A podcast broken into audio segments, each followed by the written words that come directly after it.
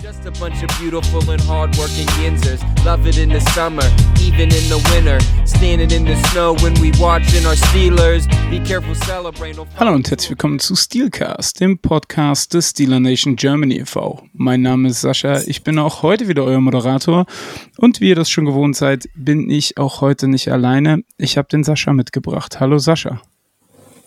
Hallo? Hallo? Hallo Sascha. Hi, ich, wir hatten ja jetzt schon die ein oder anderen Tonschwierigkeit vor der Aufnahme. Es wäre gut, wenn du darüber jetzt keine Witze machst, weil sonst wird das hier eine Vier-Stunden-Aufnahme. Ach Menno, ich wollte es nur ein bisschen rauszögern. Äh, okay, gut. ähm, ja, und der eine oder andere wird die ersten beiden Folgen nach der Sommerpause gehört haben. Da ging es um die Bengals zuerst und dann um die Browns. Folgerichtig geht es heute um den letzten Division Rival. Ähm, und demzufolge möchte sich, glaube ich, schon jemand ankündigen. Hallo Unbekannter, äh, melde dich doch mal kurz zu Wort. Also erstmal, das Beste kommt zum Schluss. Obviously. Das stimmt, wir machen nämlich noch eine Folge über die Steelers. Das ist gut, dass du das sagst. Äh, und ich war auch tatsächlich schon mal hier zu Gast. Also Ja. so unbekannt bin ich gar nicht. Also für die ist wahr. Stammhörer, die Stammhörer müsste ich äh, relativ bekannt sein. Die 500 Leute, die euch äh, wöchentlich hier hören, falls das reicht. Ähm, ja, ich bin Malte, ähm, ein Teil unseres Baltimore Ravens Podcasts Talk Like a Raven und ähm, ja, mache mit meiner besseren Hälfte Benno zusammen, so wie ihr, wöchentlich einen Podcast über die beste Franchise äh, der NFL. Okay, da du jetzt schon angefangen hast mit dem Penisvergleich, will ich jetzt, will ich, will ich jetzt einfach mal hören. Wie viele Zuhörer habt ihr so in der Woche? Oh. Also ich sag mal so, in der Season geht es hoch, Off-Season sind wir so bei 130 bis 150. Okay, und in der Season sind, seid ihr bei? Um die 200. Okay, gut. Gibt es doch noch so viele Ravens-Fans in Deutschland, hätte ich gar nicht gedacht. Krass. Ja, für, man, für, für, für manche Mädels ist lila halt immer noch eine Trendfarbe. Oh, das ist jetzt gefährlich. Da sollten wir auf diesen schmalen Pfad sollten wir uns nicht begeben. Äh, auch Nee. Männer tragen lila, also so ist es jetzt nicht, ne? Okay. Ja, siehst Oha. du ja jeden Sonntag äh, in der NFL. Wie viele Leute hören denn bei euch so zu? Also in der Offseason geht's runter, so auf 500 und während der Saison sind wir so zwischen 7 und 800. Also die erfolgreichste Folge hat, glaube ich, gerade ähm, die 1000 geknackt. Ja, aber es ist halt, ne? Äh, äh, Aber da, da, dafür sind wir ja nicht hier, um hier unsere besten Nein, Spiele zu vergleichen. nein, natürlich nicht. so. Aber ich fand's, aber ich fand's einfach interessant, als er gesagt hat, für eure 500 Zuhörer und er hat das so suffisant gesagt, weil ich gedacht, und da habe ich jetzt gedacht, so mal gucken, was er jetzt äh, bringt. Nein. Deswegen habe ich direkt am Anfang mal die Coronas auf den Tisch gepackt und gedacht, komm, dann lass uns einfach mal gucken. Äh, aber darum soll es ja wirklich nicht gehen. Es geht natürlich um eine der, glaube ich, schönsten Rivalitäten im American Football. Ich denke mal, das kann man durchaus noch so sagen. Auch wenn ähm, die Gesichter der Franchises sich über die letzten Jahre doch ähm, dramatisch verändert haben ist es dennoch immer äh, was Besonderes, äh, angefangen bei den Coaches. Und da weiß ich ja, Sascha mag äh, den Ravens Coach ganz besonders und seinen Bruder noch viel mehr. Ähm, aber, aber bevor wir äh, zu den Ravens kommen, äh, Malte, würde ich gerne kurz einmal noch über unser ähm, Preseason-Spiel gegen die Jaguars ganz kurz äh, sprechen, Sascha. Ähm, wie hast du das Spiel wahrgenommen und was sind so deine Erkenntnisse aus dem Spiel? Ja, es wurde halt wieder auf die eine große Hauptbaustelle hingewiesen, äh, unsere Offensive Line. Man muss dazu aber auch sagen, dass die Jacksonville Defensive Line äh, eine echt gute ist.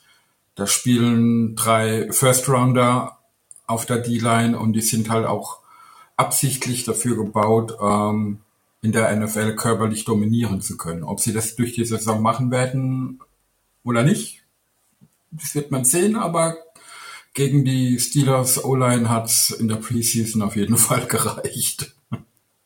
Also ich muss tatsächlich sagen, ich fand es teilweise echt erschreckend. Gerade als Trubisky auf dem Feld war.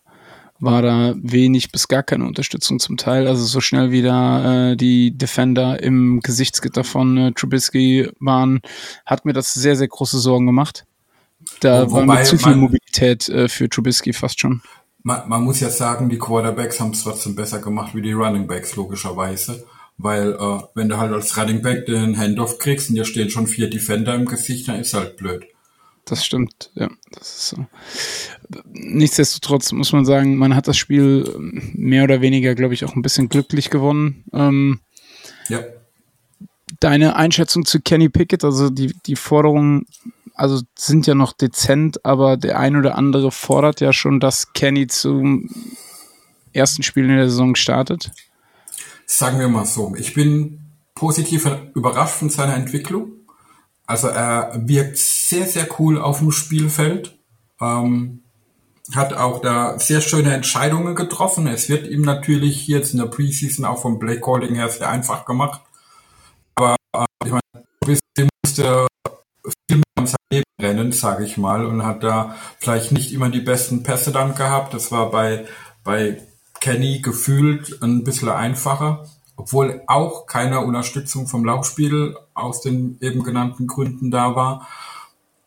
Aber ja, ich würde die Kirche mal noch im Dorf lassen. Also es sind immer noch Preseason-Spiele und ich weiß nicht, ob ich ihn als Starter ab Wochen 1 als Rookie sehen wollen würde. Ich glaube, ähm, es würde ihm nicht schlecht zu Gesicht stehen, wenn man doch ein, ein, paar Spiele erstmal von der Sideline anguckt, wie das im echten Spieltag in der NFL abgeht. Und ich mache mir da auch gar keinen Kopf drum eigentlich, weil ähm, ich habe auch das Vertrauen in Mitch auf jeden Fall.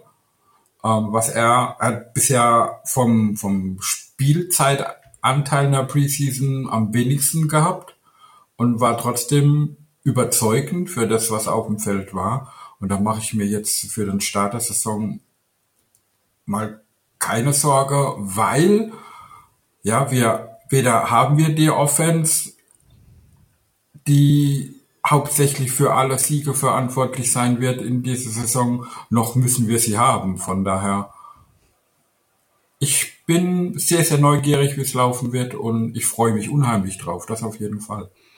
Weil man wird, glaube ich, viel Neues sehen.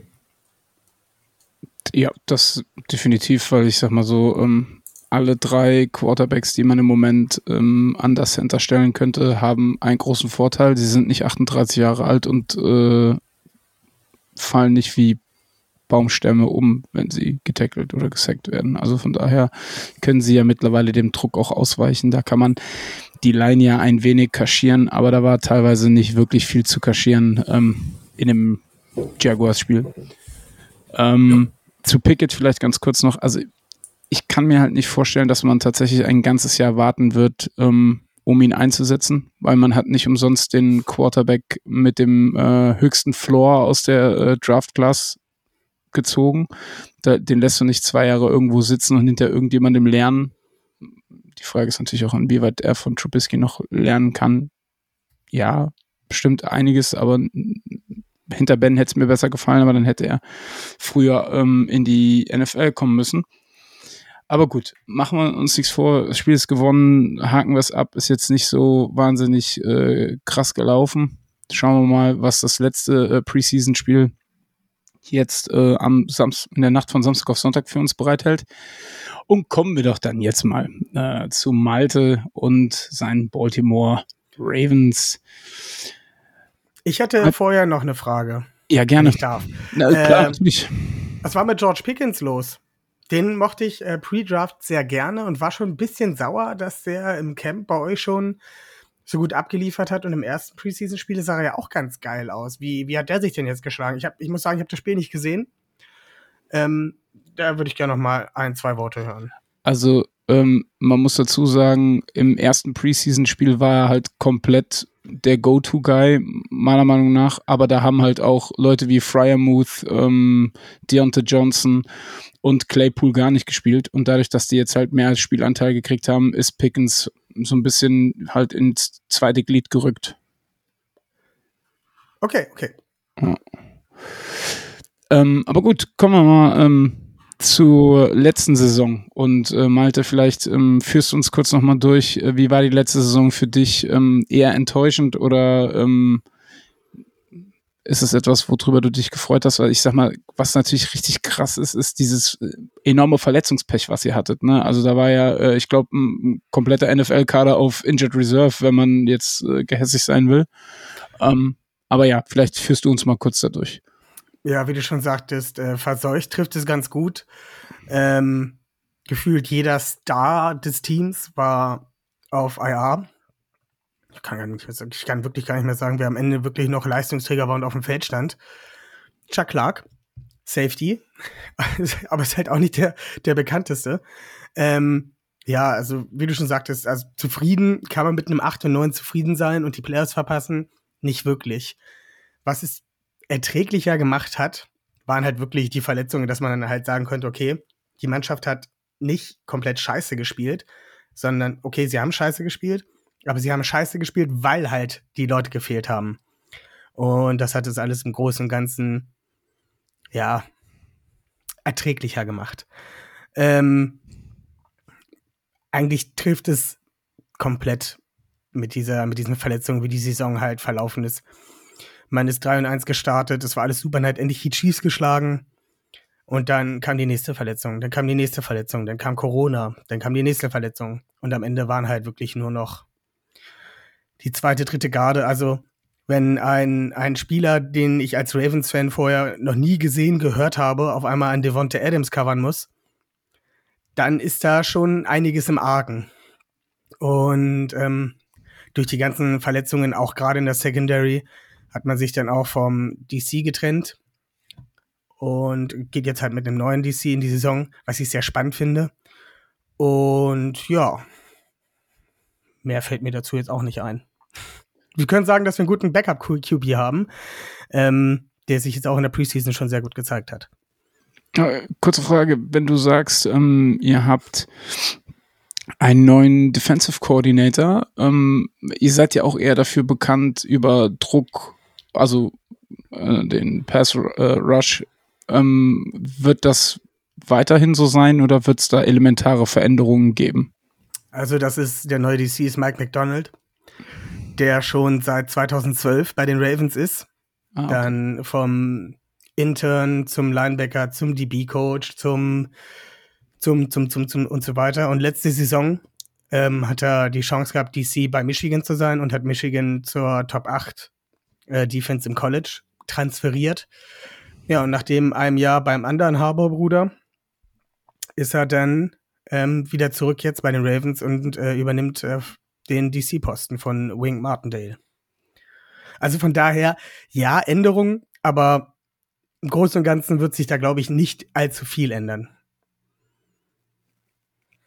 Okay, gut. Dann, glaube ich, müssen wir über eine Sache ganz dringend sprechen, und zwar euren Quarterback.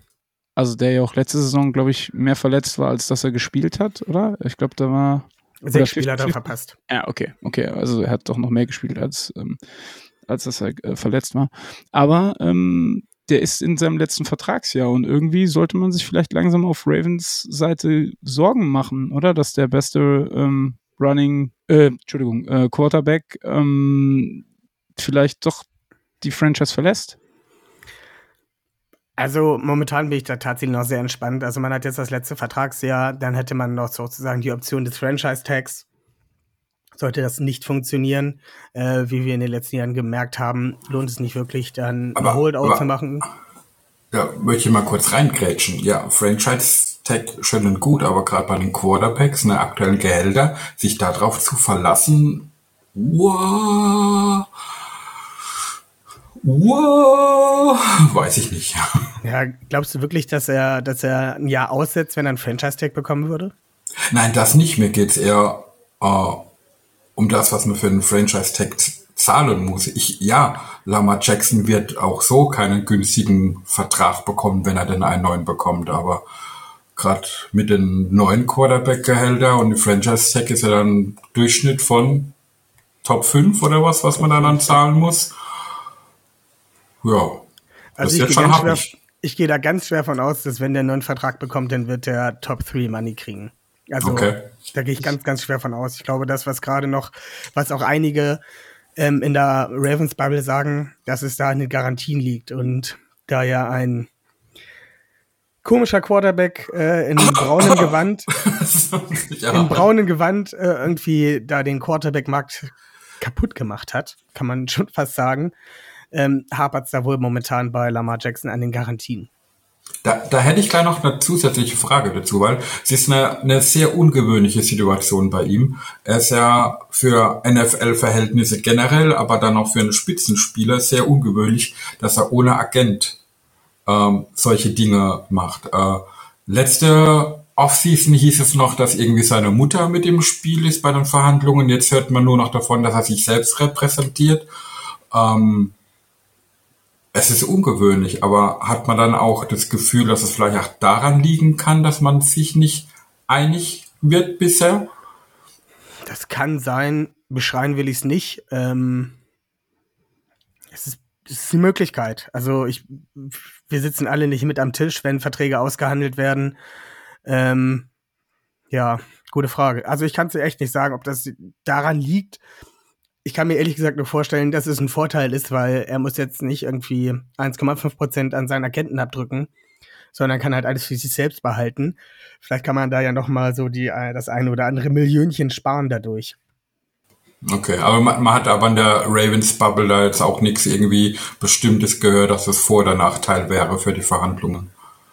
Also das, was man gehört hat bisher, ist, dass Lamar Jackson gesagt hat, er will bis zu Week One einen neuen Vertrag haben. Ansonsten werden die Gespräche für die Saison aufs Eis gelegt, weil er sich halt auf die Saison konzentrieren will. Das ist der Stand jetzt. Fakt ist ja grundsätzlich nicht verkehrt. Ist ja auch ein bisschen der Steelers Way, ne? Fakt ist aber auch definitiv eins, ähm, und das hört ihr jetzt hier ähm, exklusiv. Wenn der Mann einen neuen Vertrag unterschreibt, wird mindestens äh, fünf Minuten lang da stehen, äh, highest paid quarterback in the, in, in the history of the NFL. Also ich glaube nicht, dass er es drunter machen wird. Machen wir uns nichts vor, weil das ist dieses Ego-Ding, worüber wir uns ja letztes Mal schon in, in, den, in den Podcasts unterhalten haben. Ähm, ich glaube nicht, dass Lamar Jackson angetreten ist, um hinter Mahomes und hinter Mr. Watson nur Nummer drei zu sein. Das glaube ich nicht. Und Ich glaube, Mahomes ist schon gar nicht mehr in den Top 3. ist, ich, ich habe habe nur diese enorme Summe über 450 Millionen, zehn Jahre, keine Ahnung. Deswegen denke ich immer, der ist immer noch Top, Top 3. Kann aber sein tatsächlich, dass ich da jetzt falsch liege, ja. Also ich glaube, ganz oben ist Watson, dann kommt Rogers oder Murray. Der Fakt ist aber auch, was ich da halt sehe, der Junge hat einen MVP gewonnen, einstimmigen MVP gewonnen, hat eine Top-Saison geschrieben, hat also auf jeden Fall schon mal was vorgewiesen. Was hat ein Kyler Murray vorgewiesen? Außer einmal die Playoffs. Oder? Ich, ich Ja. weiß nicht, war er zweimal in den Playoffs? Ich weiß es nicht. Also, Kann ich schlecht gegen argumentieren, ja. Okay. Will ich in dem Warum, Fall auch warum sollte er denn, warum sollte er weniger Geld nehmen? Ne? Also, also er hat jetzt bis auf einmal Ja. seine Franchise immer in die Playoffs geführt, hat individuell gezeigt, dass er Spiele entscheiden kann. Mit dem Arm auch hat man in, in der letzten Saison zweimal gesehen, dass er halt nicht gelaufen ist, sondern dass er geworfen hat zum Sieg. Ähm, warum sollte er sich unter einem Kyler Murray verkaufen? Ich meine, ich würde es ich würd's, ich würd's mir wünschen, wenn er halt viel weniger bekommen würde als Kyler Murray, aber ganz ehrlich, wenn wir auf Jobsuche gehen und da ist ein Typ, der nur halb so viel auf dem Kasten hat wie ich, warum sollte ich denn weniger Geld nehmen als der? Ich muss mich Ja. tatsächlich auch revidieren. Also es ist nicht Mahomes, ähm, der unter den Top 3 ist, es ist tatsächlich Aaron Rodgers mit einem Average im Jahr von 50,2 Millionen. Dann kommt Kyler Murray mit 46,1. Dahinter dann direkt Deshaun Watson mit äh, 46,0 und dann Mahomes mit 45, klar, weil er kriegt ja über 10 Jahre 450 Millionen. Ähm, und dann der nächste ist Josh Allen mit 43 Millionen pro Jahr. Und dann schon Derek Carr mit 40 Millionen pro. Ach du Sch Ja, okay. Gut. Also, wen würdest du lieber nehmen? Einen Lamar Jackson oder einen Derek Carr? Äh, Derek Carr natürlich, ist ja keine Frage. Würdest, würdest du lieber einen Lamar Jackson nehmen oder einen Kyler Murray? Ehrliche Frage. Ich, ich finde, die sind sich vom Spielertyp her fast ähnlich, aber Ja. dann lieber Lamar, weil der, wenn ich an die Physis denke und vor allen Dingen auch an die äh, Fähigkeit, die er dir halt einfach auch bringt mit seiner enormen Auswirkung auf Lauf- und Passspiel, dann Lamar. Bin ich, auch auch wenn wir hier in Steelers Podcast sind, aber das muss man halt dann einfach auch äh, fairerweise so sagen. Ja, e- ehrlich darf man ja trotzdem sein. Ja. Eben. Auch wenn es weh tut und ich gleich nochmal Seife benutzen werde, um mir den Mund auszuwaschen, aber. Fair, absolut fair. Ja. Ja, also deswegen frage ich mich halt auch gar nicht. Also, der wird seine Kohle haben wollen und die Ravens werden versuchen zu drücken, wo es nur geht. Und irgendwann werden sie sich einigen, schaffen sie es nicht mit, bis Week One, kommt der Franchise-Tag und sie haben noch mal ein halbes Jahr, also oder ein Dreivierteljahr, äh, sich zu einigen. Ja, ja, ja, definitiv.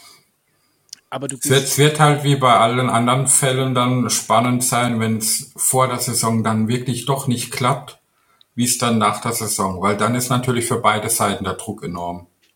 Ja, Gut, du machst dich natürlich dann auch als Franchise. Hast du tatsächlich, glaube ich, mehr Druck als der Spieler am Ende des Tages. Natürlich. Also, ne, weil Ja. du musst ja dann irgendwas machen, sonst stehst du nachher ohne Quarterback da. Wobei Huntley, muss man ja sagen, seine Sache jetzt nicht schlecht gemacht hat, aber er ist halt kein Lamar Jackson. Also da müssen wir jetzt auch nicht drüber diskutieren. ja, denke ich auch. Also er ist halt Lamar Light. Ja, es, ja ich glaube, das habe ich, äh, ich ich glaube, ich habe es in der letzten Saison sogar gefragt, ob er der bessere Lamar ist. Ich glaube, ich habe sogar dich gefragt, wenn mich nicht alles täuscht. Und da hast du dann auch äh, schnell mal äh, die Handbremse nochmal angezogen, ähm, was ich auch verstehen kann. Es war natürlich auch eine etwas provokantere Frage an der Stelle. Dafür sind wir hier, um äh, zu provozieren. Ja, apropos provozieren. Oh, jetzt das geht's führt los. Mich, das führt mich gleich zum nächsten Punkt. Ich meine, die Leute können das nicht sehen, deswegen muss ich die Szenerie gerade ein wenig äh, verbildlichen. Aber mach dir keine Sorgen, ich werde das nicht Tolkienesk machen, indem ich jetzt stundenlang über dein Zimmer spreche. Aber da hinten ist mir ein goldener Rahmen aufgefallen mit einer 15 und das sollte meines Wissens nach ein gewisser Herr Brown sein mit dem Spitznamen Hollywood. War immer ein großer Fan von Antonio Brown. Könnte, also ich sag mal so, der hat sich ja auch angebiedert. Also da ist mit Sicherheit, wenn ihr noch jemanden braucht, würde der das äh, mit Sicherheit äh, machen. Und ich glaube, Wide Receiver ist ja jetzt nicht so euer Steckenpferd, oder? Kommen wir später noch zu, kommen wir später noch zu. Okay, sehr gut. Das ist eine gute Einstellung, weil ich habe nämlich gesehen, ihr habt einen Tight End gedraftet, der ist auch, der, geht im Moment ganz gut ab und hat Da komme ich gleich noch Namen. zu, da komme ich gleich noch zu. Okay, aber komm, Ich bin okay. ganz heiß drauf. Pass auf, ich, äh, lass mich kurz nochmal die Szenerie zeichnen. Also du sitzt da vor einem goldenen Bilderrahmen mit einem Jersey drin und dieses Jersey trägt die 15. Der Name des Spielers ist Hollywood Brown. Marquise Hollywood Brown. Und da muss ja jetzt, mich wundert, dass du das Ding noch nicht abgehangen hast und aus dem Fenster geschmissen hast, wenn ich ehrlich bin. Mir fehlt noch ein neues Jersey. Okay. Man zahlt dafür ja Geld. Da ist eine scheiß Unterschrift drauf. Ja, das ist, ich sehe das JSA-Zertifikat da hinten in der Ecke, wenn, ich glaube, es ist ein JSA, oder? Na, egal. Das Witzige ist, äh, in, diese, äh, in dieser Offseason sind mir zwei Jerseys an meinen Wänden sozusagen mies gemacht worden. Warum hast du auch ein Roethlisberger-Jersey an der Wand, oder? Nein. Achso, okay. Leider nicht. Hätte ja sein können. Ich weiß nicht, welche zwei sind dir denn mies gemacht worden? Also klar, das 15er und was hängt da noch? Äh, direkt gegenüber von mir ist mein All-Time-Favorite Raven, Deshaun Elliott. Viele kennen ihn nicht, ich feiere den, seit er gedraftet wurde. Keine Okay. Ahnung. Der war halt da, als ich richtig hart in die, in die Ravens eingestiegen bin und Okay. ähm, der ist jetzt halt für ein Apfel und ein Ei gegangen worden, weil man sich Marcus Williams geholt hat. Äh, sportlich besser, aber den Typen feiere ich halt trotzdem noch. Und dieses Jersey werde ich auch niemals abhängen. Okay, verstehe. Aber komm, kommen wir nochmal auf das 15er-Jersey. in Hollywood Brown, Hollywood Brown wurde getradet. Ich, ich mach mal ein bisschen schneller, sonst komme ich überhaupt nicht mehr voran. Was gebe ich hier das Tempo vor, wenn ich das mal. Oh, Verzeihung, hier bitte. Also. also, er wurde getradet. Am Draftabend. Genau. Und ich muss jetzt dazu sagen, mir ist ein bisschen die Kinnlade runtergefallen für das, was ihr für den gekriegt habt. Also jetzt mal abgesehen von dem Jersey, was du da hinten hängen hast, aber das hast du wohl selber nicht geglaubt, dass ihr dafür noch einen First Rounder kriegt, oder? Äh, das habe ich auch absolut nicht gerechnet. Zuerst war so, oh scheiße, getradet. Oh nein, oh scheiße, was macht man jetzt? Scheiße, oh nein. Wir haben keine Receiver mehr, scheiße. Und dann war jetzt okay. Wir haben den besten Center aus dem Draft bekommen dafür. Das mache ich bei einem Receiver, der gerne mal was fallen lässt. In 10 von 10 Fällen. True. Ja, aber. Ähm, viele andere wahrscheinlich auch so gemacht. Aber wem wirft Lamar, also wenn er denn drei Pässe wirft in einem Spiel, wem wirft er denn jetzt an die Bälle zu? Der hat doch keine Anspielstationen mehr. Was ist denn mit Mark Andrews, der letztes Jahr 1300 Receiving Yards hatte? Ach so, stimmt. Ihr macht, das ist mir auch aufgefallen. Ihr macht jetzt einen auf Patriots, ne? Ist John, John, nee, John, ist es John Harbour? Ja, John Harbour ist es. John Harbour. zweimal. John Harbour jetzt äh, unter die äh, Bill Belichick-Fans gegangen und äh, draftet jetzt nur noch und holt nur noch Titans und spielt die dann an oder? Äh? Du, wenn es funktioniert, kann er das gerne machen. Du musst auch ein bisschen einsteigen auf diese Spitzen, ne? Weil sonst bringt das nee, nicht. Das nee, nee, da steige ich nicht drauf ein. Da können wir später noch über die Titans können wir später reden. Da habe ich nämlich schon richtig, richtig feuchtes Höschen, wenn ich daran denke. Ah, ich ja, muss aber, nicht aber, an ein feuchtes Höschen denken, bitte lass es. jetzt, jetzt mal ganz ehrlich, ihr habt halt in der Free Agency, äh, äh, wie heißt der Junge von, von den Raiders, der Marcus Robinson geholt. Ihr habt aber keinen Wide Receiver gedraftet, habt euren bis dato potenziell besten Wide Receiver weggetradet. Also ich glaube, Lamar Jackson war da nicht sehr erfreut, was es Receiver Core da betrifft, was bei den Ravens ist. Oder kennen wir uns nur nicht gut genug aus bei der uns allbeliebten Franchise aus Baltimore, dass äh, da Jungs hinten dran stehen, die das tragen können? Äh, das ist eine echt gute Frage.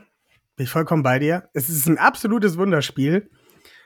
Vorteil ist, die Eins muss nicht ersetzt werden. Das ist Mark Andrews. Zwar nicht Wide Receiver, aber Tight End. Aber das bin ich mir sehr sicher jedem klar, dass der die Nummer 1 Anspielstation von ähm, Lamar Jackson ist. Letztes Jahr haben wir in der ersten Runde Rashad Bateman gedraftet, der das komplette Training Camp mit Lamar zusammen verpasst hat. Zuerst war Lamar verletzt oder hatte Corona oder sonst irgendwas, weiß ich gar nicht mehr. Und als äh, der wieder da war, hat sich Rashad Bateman verletzt, kam dann in Woche 6, 5 oder 6 kam er wieder. Und hat sich dann so langsam eingespielt und hat da schon so ein paar Flashes gezeigt. Also er hatte, glaube ich, 500 Receiving Yards in 10 Spielen. Ist nicht die Welt, auf gar keinen Fall. Ähm, hat aber schon Flashes gezeigt. Sprich, der, ich bin ganz fester Meinung, dass er dieses Jahr noch einen Sprung machen wird und auf die zwei, als, als Nummer zwei Anspielstation dann da sein wird. Und dann hat man noch so ein paar Fragezeichen. Ein Devin Duvernay, All-Pro Returner, der halt so ein bisschen Gadget-Waffe ist, so ein bisschen wie so ein, Gunnar Olszewski? Ich weiß nicht, ich kenne mich mit dem nicht aus. Ich wollte einfach also, nur provozieren, aber du steigst ja auf nichts ein, ist ja langweilig. Ja, ich weiß, aber ich kenne halt Gunnar Olszewski auch nicht. Ich, habt ihr den nicht geholt jetzt? War ja, von den so? Patriots, genau. Deswegen habe ich, sag mal, das ist ein Steelers-Podcast. Du weißt schon noch, wo du hier sitzt. Ne? Was ja, soll ich jetzt hier einen anderen Spieler bringen? Ich habe halt so eine generelle Abneigung gegen Gelb. Gold ist schön, aber gegen Gelb habe ich eine Abneigung. Ähm, Gunnar Olszewski, kann er noch was anderes außer Return? Ja, hm, fahren. Ja. Also kann er das auch wirklich? Wir, wir, ich muss dazu sagen, wir sind selbst, selbst überrascht, wie es mit ihm gerade läuft. Ja. Wir dachten also auch, das ist ein reiner Returner und muss dadurch seinen äh, Roster-Spot gewinnen, aber er wird auch gut ins Passing-Spiel bisher in der Preseason einbezogen und macht seine Rolle da recht gut. Also ich bin positiv überrascht von den Jungen. Weil das ist, das, er wirkt auch auf dem Feld jederzeit wie einer, der richtig Bock drauf hat. Und das gefällt mir an Spielern halt. Das Ding ist auch, Wide Receiver könnt ihr auch einfach. Ihr draftet einen Sechs-Runden-Pick und auf einmal ja. fängt er 500 Yards. Ja. Könnt ihr einfach, ist so. Also muss ich neidlos anerkennen. Ich werde mir nachher auch die Seife äh, mit Seife in den Mund auswaschen. Ähm, aber ja, das könnt ihr halt einfach. Die Ravens können das halt gar nicht. Ne? Also Wide Receiver ist halt schlecht bei denen. Die können halt Tight Ends und vielleicht ein paar O-Liner. Aber Wide Receiver können die halt nicht. Und Devin Duvernay ist halt so, eine, so ein Returner und der kann auch mal einen Pass fangen, aber hat noch nicht wirklich viel gezeigt. Und dann hat man einen Tylen Wallace gedraftet, der gesagt hat, oh ja, super Stil in der vierten Runde, hat auch noch nicht viel gezeigt. Und hier gibt es noch einen James Brochet, der jetzt in sein drittes Jahr geht hat jedes Jahr ein Supercamp, in dem er wirklich Catches ohne Ende macht, keine Ahnung, 120 Yards das Feld runterrennt und den Ball noch mit einer Hand irgendwie aus drei Meter in der Luft raus snackt. Aber sie haben es alle noch nicht auf dem Feld gezeigt. Und ich glaube, die Ravens sind gerade so dabei, okay, wir probieren es jetzt mal mit denen und gucken mal. Ich habe auch schon was predicted dafür. Ich kann das ja auch nochmal hier bringen. Zur Trade Deadline werden die Seahawks richtig abkacken. Werden richtig scheiße sein. Werden 0 und 7 stehen, 0 und 6 oder 1 und 6 oder wie auch immer. Werden richtig scheiße dastehen und sagen, Kacke. Ist wohl doch nicht so richtig mit Geno Smith und Drew Lock. Gucken wir mal, was wir in diesem, in diesem Franchise noch zu Geld machen können. Und dann kommt für einen netten Viertrunden-Pick, Fünftrunden-Pick Tyler Lockett zu den Ravens. Und dann ist dieses ganze Receiver-Thema nicht mehr da. Und es ist ein super Receiving Quad. Das stimmt, dann hättet ihr echt ein cooles Receiving Core, aber immer noch keinen Quarterback, der sie anwirft. Also, Lamar Jackson ist schon ein guter Deep-Passer. Deshalb mussten sogar die Bengals äh, neidlos anerkennen. Vielleicht. Und das Fragezeichen hinter dem vielleicht ist sehr groß. Wieso vielleicht? Er ist ein guter Deep-Passer. Ich möchte einfach nicht Ja sagen mehr. Ich habe gerade eben schon einmal Ja gesagt zu Lamar Jackson, beziehungsweise habe zugegeben, dass ich ihn über Kyler Murray nehmen würde. Also jetzt hör auf zu provozieren. Aber Lamar ist doch ein guter Deep-Passer, oder Sascha? So, sag mal, ähm, wie sind eigentlich deine Erfahrungen zum Offensive Tackle ähm, Adrian Ely? Ja, gute Frage, nächste Frage. Der war mal im Team. geholt. Und der, Der war mal im Team. euch. Ja. Er war mal im Team. Kannst du was zu dem sagen? Er war mal im Team. Ja, aber du hast doch, du hast doch ein Herz für Leute, die sich kein Menschen merken kann. Ich sag nur ähm, Marquise Hollywood Brown oder nee, die Sean ähm, Elliott. Deshaun Elliott. Liebe Deshaun Elliott. Äh, Adrian Ely, also wie gesagt, Ravens können auf jeden Fall O-Liner, aber Adrian Ely war halt nicht so gut, dass, dass die Ravens selbst aus dem was machen konnten. Von daher ist er jetzt bei euch. Da eure O-Line ja so unfassbar gut ist, wie ihr es vorhin schon angemerkt habt, ist das vielleicht nochmal ein Upgrade für euch. Ja, schauen wir einfach mal. Es könnte echt gut werden. Ich bin da sehr zuversichtlich tatsächlich. Wir sprechen uns in äh, Woche 17. Okay. 18. 18, 18. Ja, Freue mich drauf. Ja, also ich merke schon, ähm, du kannst uns also auch nicht weiterhelfen, was das betrifft. Da müssen wir uns also überraschen lassen von der kleinen Wundertüte. Aber vielleicht gucken wir uns mal eure Offseason an. Also ähm, das haben wir auch mit allen anderen äh, Franchises gemacht, beziehungsweise allen anderen ist jetzt übertrieben, aber mit den Bengals und den Browns. Ähm, und als ich die Free Agency Zugänge zusammengeschrieben habe, ist mir ein Vertrag ganz immens aufgefallen. Und das ist der von Marcus Williams. Also natürlich Top Free Safety äh, in dieser Free Agency Phase muss man, glaube ich, äh, gibt es keine zwei Meinungen zu. 25, das heißt also, da ist auch noch Potenzial nach oben. Ähm, und der hat einen Fünfjahresvertrag unterschrieben für 70 Millionen. Wer ist, spielt bei euch Strong Safety? Also Chuck Clark Mhm. und oder Kyle Hamilton und oder Geno Stone, Hm, Okay. Zu Kyle Hamilton würde ich gern später noch was sagen. denke ich mir auch. Ja. Ähm, äh, wie bewertest du diese, diese Free Agency, vor allen Dingen diesen Zugang Marcus Williams ähm, mit dem Vertrag auch? Also der Vertrag ist natürlich jetzt, klar, wenn du jetzt den Minka-Deal siehst und was vielleicht dann noch kommt von äh, Jesse Bates und so, ähm, aber wie, wie hast du den äh, Vertrag bewertet? Ist viel Geld, ja. Aber die Ravens sind eine Franchise, die über die Secondary kommen. Also über die Defense und die Secondary, wo sie halt sehr viel, sehr viel Wert drauf legen. Und Marcus Williams ist ein Spieler, der den Ravens in den letzten zwei Jahren einfach gefehlt hat. So einen hatten sie nicht. So gut Sean Elliott auch war, das war kein Free Safety, das war ein Box Safety. Chuck Clark, der kann wohl auch ein bisschen Free Safety spielen, aber der hat halt nicht so eine Range. Den kannst du, das ist ein, das ist ein Spieler, den kannst du Free Safety, Strong Safety, Linebacker, den kannst du überall hinstellen, nur nicht an die Line. Und Marcus Williams ist halt wirklich dieser Free Safety, den du oben drüber stellst und der es schafft halt noch einen Tyreek Hill zu attackieren, wenn der tiefe Ball kommt oder halt mit seiner riesigen Range halt als als ja große letzte Hand da noch was zu tun. Und nein, ich möchte jetzt nicht den äh, Spruch zu dem ähm, Saints Vikings Spiel in den Playoffs hören, wo er das Tackle verfehlt hat. Nee, da waren so viele, aber nein, das muss man jetzt aber sagen. Klar, das passiert mal. Natürlich sollte das nicht unbedingt in den Playoffs passieren, aber der Junge ist halt auch ich glaube, damals war er auch 23, 24, er muss ja dann noch jünger gewesen sein. Das ich, Nee, Jahre der her, war, oder? das war seine Rookie-Saison, glaube ich sogar. Ja, so. Also, ne, entspannen wir uns mal alle. Also, das muss man den Spielern halt auch, glaube ich, ein bisschen zugestehen. Ich bin da selber immer sehr kritisch, was meine eigene, meine, in Anführungsstrichen, Spieler betrifft.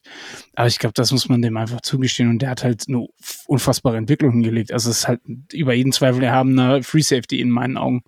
Ja. Und der soll jetzt das werden, was Earl Thomas vor drei Jahren werden sollte. Ach ja, ich erinnere mich an das, äh, das Experiment Earl Thomas. Der wird übrigens nicht mehr bezahlt von uns.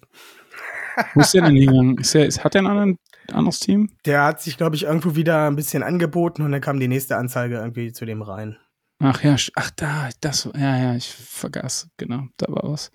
Äh, Aber bei Anzeigen ist ja dieses Jahr eigentlich nur ein einziger Name äh, immer wieder omnipräsent, von daher, aber da brauchen wir jetzt nicht drüber reden, der ist zum Glück nicht in einer von unseren beiden Franchises. Ein Glück, ansonsten hätte ich ja wechseln müssen. Und das ist mal aber ein Statement. Ja. Ja. Guck Ich mal weiß mal. nicht, er verfolgt hier NFL-Memes auf Instagram. Ja, Habt ihr das mit den Browns-Fans gesehen? Mit dem Vater und dem Sohn? ganz, ganz schlimm, Oh ja. ganz schlimm und ekelhaft, dieses Fuck the, ich sag das jetzt nicht, äh, und der Sohn äh, Free Watson, Ja. also ich, ich habe das heute gepostet bei uns im Discord und habe einfach nur dazu, ich glaube, unerträglich oder erbärmlich irgendwie sowas habe ich geschrieben, vor allen Dingen sein Kind zu instrumentalisieren, der wahrscheinlich gar nicht die Tragweite von dem Plakat, was er da in der Hand hat, versteht, weil der war ja noch relativ jung. Ich weiß nicht, wie lange will der gewesen sein? Sieben, acht, neun, Ja, keine Ahnung. Sowas. So, Jung. also, das ist halt einfach erbärmlich. Und das Schlimme ist ja, das ist ja so dieses Stereotyp. Also, das ist ja dieses, da, da musst du ja direkt dran denken, wenn du an Amerika denkst, wenn du, wenn du so Typen siehst mit so einem Plakat. Also ich frage mal so, wie würdet ihr euch fühlen, wenn jetzt Watson zu den Steelers gekommen wäre, was er ja Gott sei Dank nicht ist, für euch natürlich, ähm, und ihr diese Bilder von einem eurer Fans sehen würdet, wie wäre eure Reaktion darauf? Also wie würdet, was würde euch da durch den Kopf schießen? Also, erstmal würde ich mich definitiv davon distanzieren, weil es halt einfach äh, etwas ist, was überhaupt nicht geht. Auch dieser T-Shirt-Verkäufer, da war ja. Ja. wohl auch ein T-Shirt-Verkäufer vor, vorm Stadion irgendwie, äh, give me a massage und dann äh, BITCH, also ich werde das jetzt nicht, ne, ähm, also ja, ist halt erbärmlich. Also es ist, sie, das- Schlimme ist ja, muss man jetzt auch sagen, diese ganzen Pressestatements, jetzt dr- driften wir vielleicht kurz mal ab, aber ich möchte das ganz klar einfach auch mal sagen, diese ganzen Pressestatements, die die auch danach abgegeben haben, angefangen bei Haslam, Watson selber, das ist so ein erbärmliches Bild. Das Problem ist aber, und das ist halt der Malus, den du als Steelers-Fan hast, wenn du selber einen Quarterback in der Franchise hattest, der zumindest die Anschuldigungen hatte, ob das alles stimmt, ist, ne, also der erste Fall hat sich ja, glaube ich, al- dann später als nicht wahr ergeben äh, oder rausgestellt. Deswegen muss man da ein bisschen vorsichtig sein. Also man kann, ne, aber ich finde, und das ist halt, dieses Ding hat so eine üble Tragweite, da muss man einfach auch äh, als Fan dieser Franchise sagen, pass auf, du nimmst jetzt dieses Schild runter und gehst einfach, ansonsten gibt's hier gleich ein Höllenfeuer.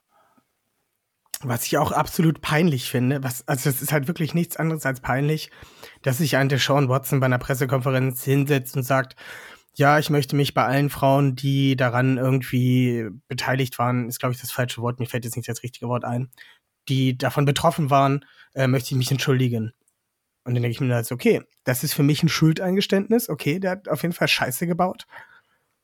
Und dann kriegt er seine Sperre über elf, über elf Spiele und dann sagt er, ich bin unschuldig. Hä? Also, wie, wie unangenehm kann ein Mensch sein und wie unangenehm kann eine Franchise sein, Ja. diesem Menschen noch den, den dicksten Vertrag, den man hier einem Quarterback gegeben hat, ins Gesicht schieben. Ja, ich, ich muss dazu sagen, ich, ich drück's mal so aus. Viele der langjährigen Fans der Cleveland Browns haben mir jahrelang schon ein bisschen leid getan.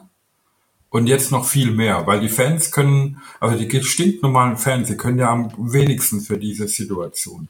Dass es da so Ausreißer gibt, wie in den Memes oder so, die, die gehören ein- einfach aus dem Stadion ja, ich will jetzt nicht Selbstgewalt androhen, aber ähm, für, für die langjährigen Fans einer solchen Franchise tut's mir einfach leid, weil ich muss ganz ehrlich sagen, wäre das jetzt so eine Situation vergleichbar bei uns, ich wüsste nicht, wie ich damit umgehe.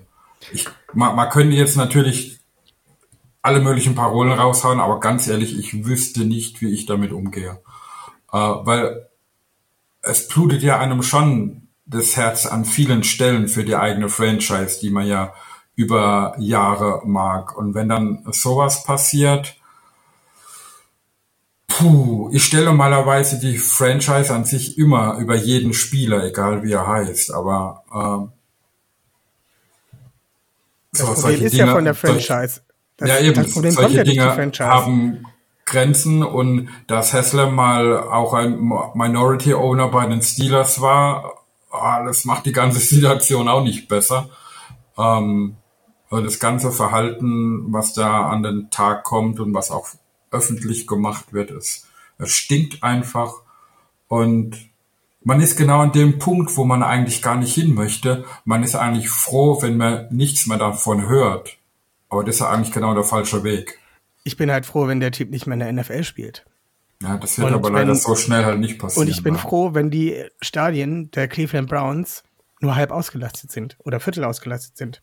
Das kann schon eher passieren, ja. Und ich bin froh, wenn sich wirklich äh, Cleveland Browns Fans öffentlich irgendwo, sei es bei Twitter oder Instagram oder wie sie nicht alle heißen, hinstellen und sagen, den Scheiß mache ich nicht mit. Ich habe diese Franchise geliebt, habe mir hab das geblutet, aber das ist mir zu viel. Und da kann ich, also da bin ich persönlich stolz auf jeden Browns-Fans, Fan, der halt seine Überzeugung in die, in, in, in den Menschen über halt sowas stellt. Also für mich wäre das auch schwierig.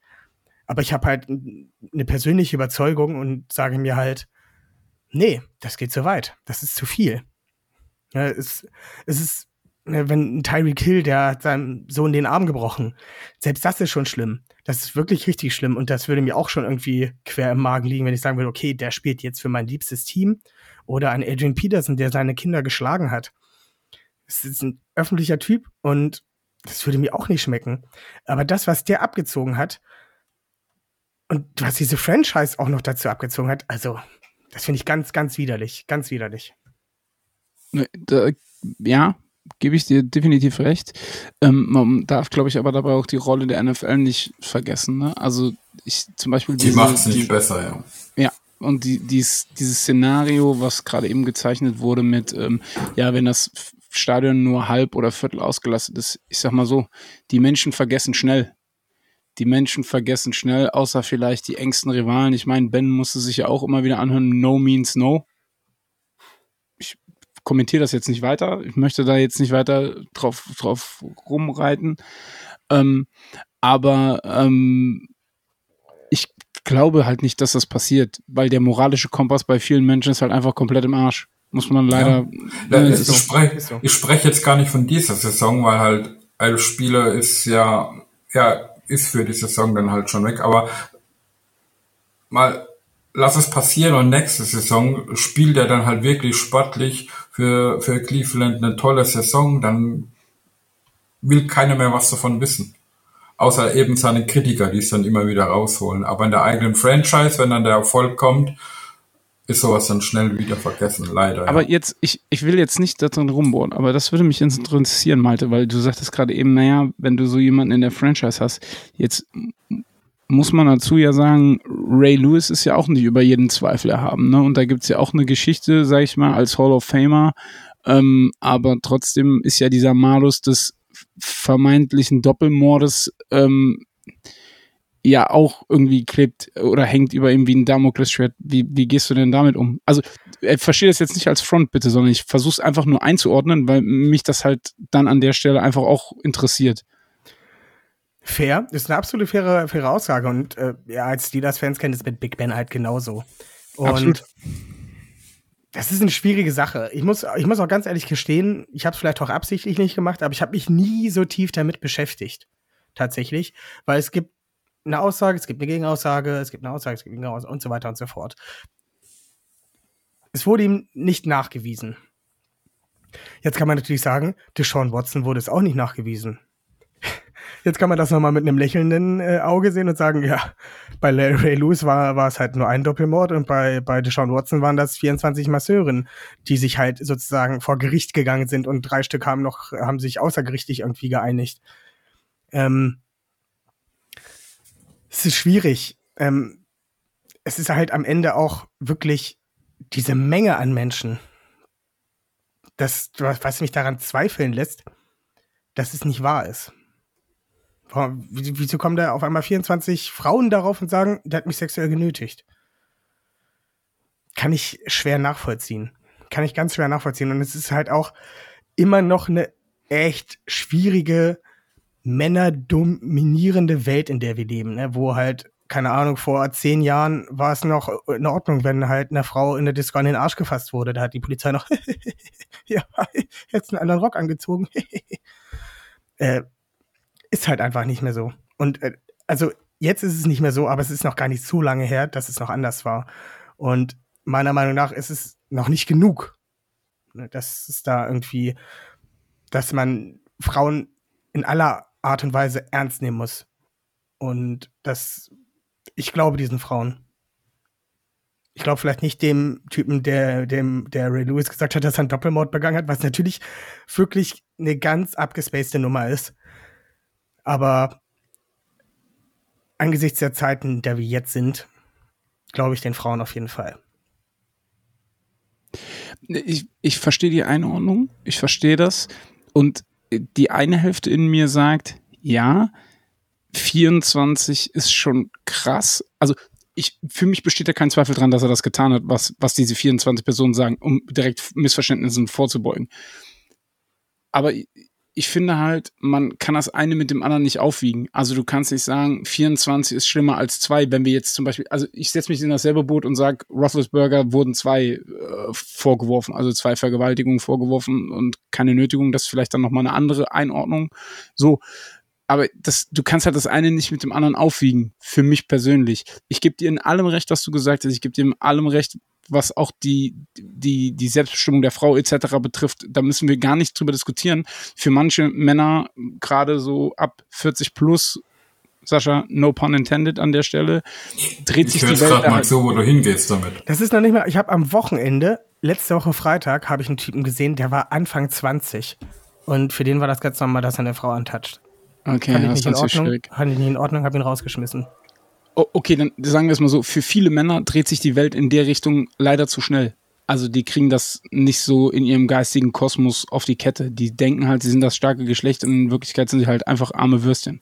Das, ne, da, da, ich glaube, da sind wir uns alle drei einig und das ist ein Konsens, ja. auf den wir uns alle drei ähm, einigen können. Und ich glaube, wir, ich, ich will das nicht unterbrechen. Ich finde diese Diskussion auch super spannend. Doch, ich will es schon irgendwo unterbrechen, weil ich glaube, wir verlieren uns sonst in diesem Thema. Es geht halt ähm, halt auch immer weiter. Ja, ist halt so. Das ist halt. Es ist, es ist so. Ich würde das noch gerne abschließen. Gerne. Ich finde Sean Watson und die Franchise der Cleveland Browns zum Kotzen. Und ich wünsche denen nichts anderes, als dass sie sich auflösen. Fertig. Okay, da äh, würde ich sagen, belassen wir es dabei. Außer, oder Sascha, willst du noch irgendwas dazu sagen? Nee, gibt keinen Widerspruch. Okay, gut. Ähm, ich würde gerade gerne noch so die drei dicksten Verträge, die ihr diese Saison noch rausgehauen habt, ähm, ähm, kurz nochmal mit dir durchgehen. Morgan Moses, Right Tackle, 31 Jahre, kommt von den Jets, drei Jahre, 15 Millionen. War letztes Jahr eine Problemposition, wurde adressiert, ist ein super solider Tackle, ist jetzt halt nicht die Spitze, aber ist halt super solide und ja, nehme ich gerne. Das hat man über einen gewissen Alejandro Villanueva auch gesagt. das ist richtig, da habe ich mich leider getäuscht. Da bin ich mal gespannt, weil Right Tackle, das spielt ja dann ein gewisser TJ Watt zweimal gegen äh, Morgan Moses. Oh, das kann ein lustiges Duell werden. Ja, Morgan Moses ist zweimal so schwer wie der. Also wenn er einmal fest sitzt, dann sitzt er fest. Ja. Okay. Dann äh, Trotzdem wird er zwei, drei, vier, fünf Mal durchkommen und hoffen, dass Lamar schnellere Füße hat als TJ Watt. Sch schauen wir mal. Ähm, dann habt ihr Calais Campbell, der war aber schon bei euch nochmal einen Vertrag gegeben. Ähm, 12,5 Millionen für zwei Jahre. Denk mal, ist, ist er noch Starter auf DI oder ist das eher so ein, so ein, so ein Rotational-Spieler mittlerweile mit also, 35? Der ist schon Rotational Player. Also es ist schon viel Geld, aber Calais Campbell ist, ist eine Macht. Ist wirklich eine Macht. Und der ist seit 15 Jahren in der Liga. Und das ist viel Geld für einen alten Mann.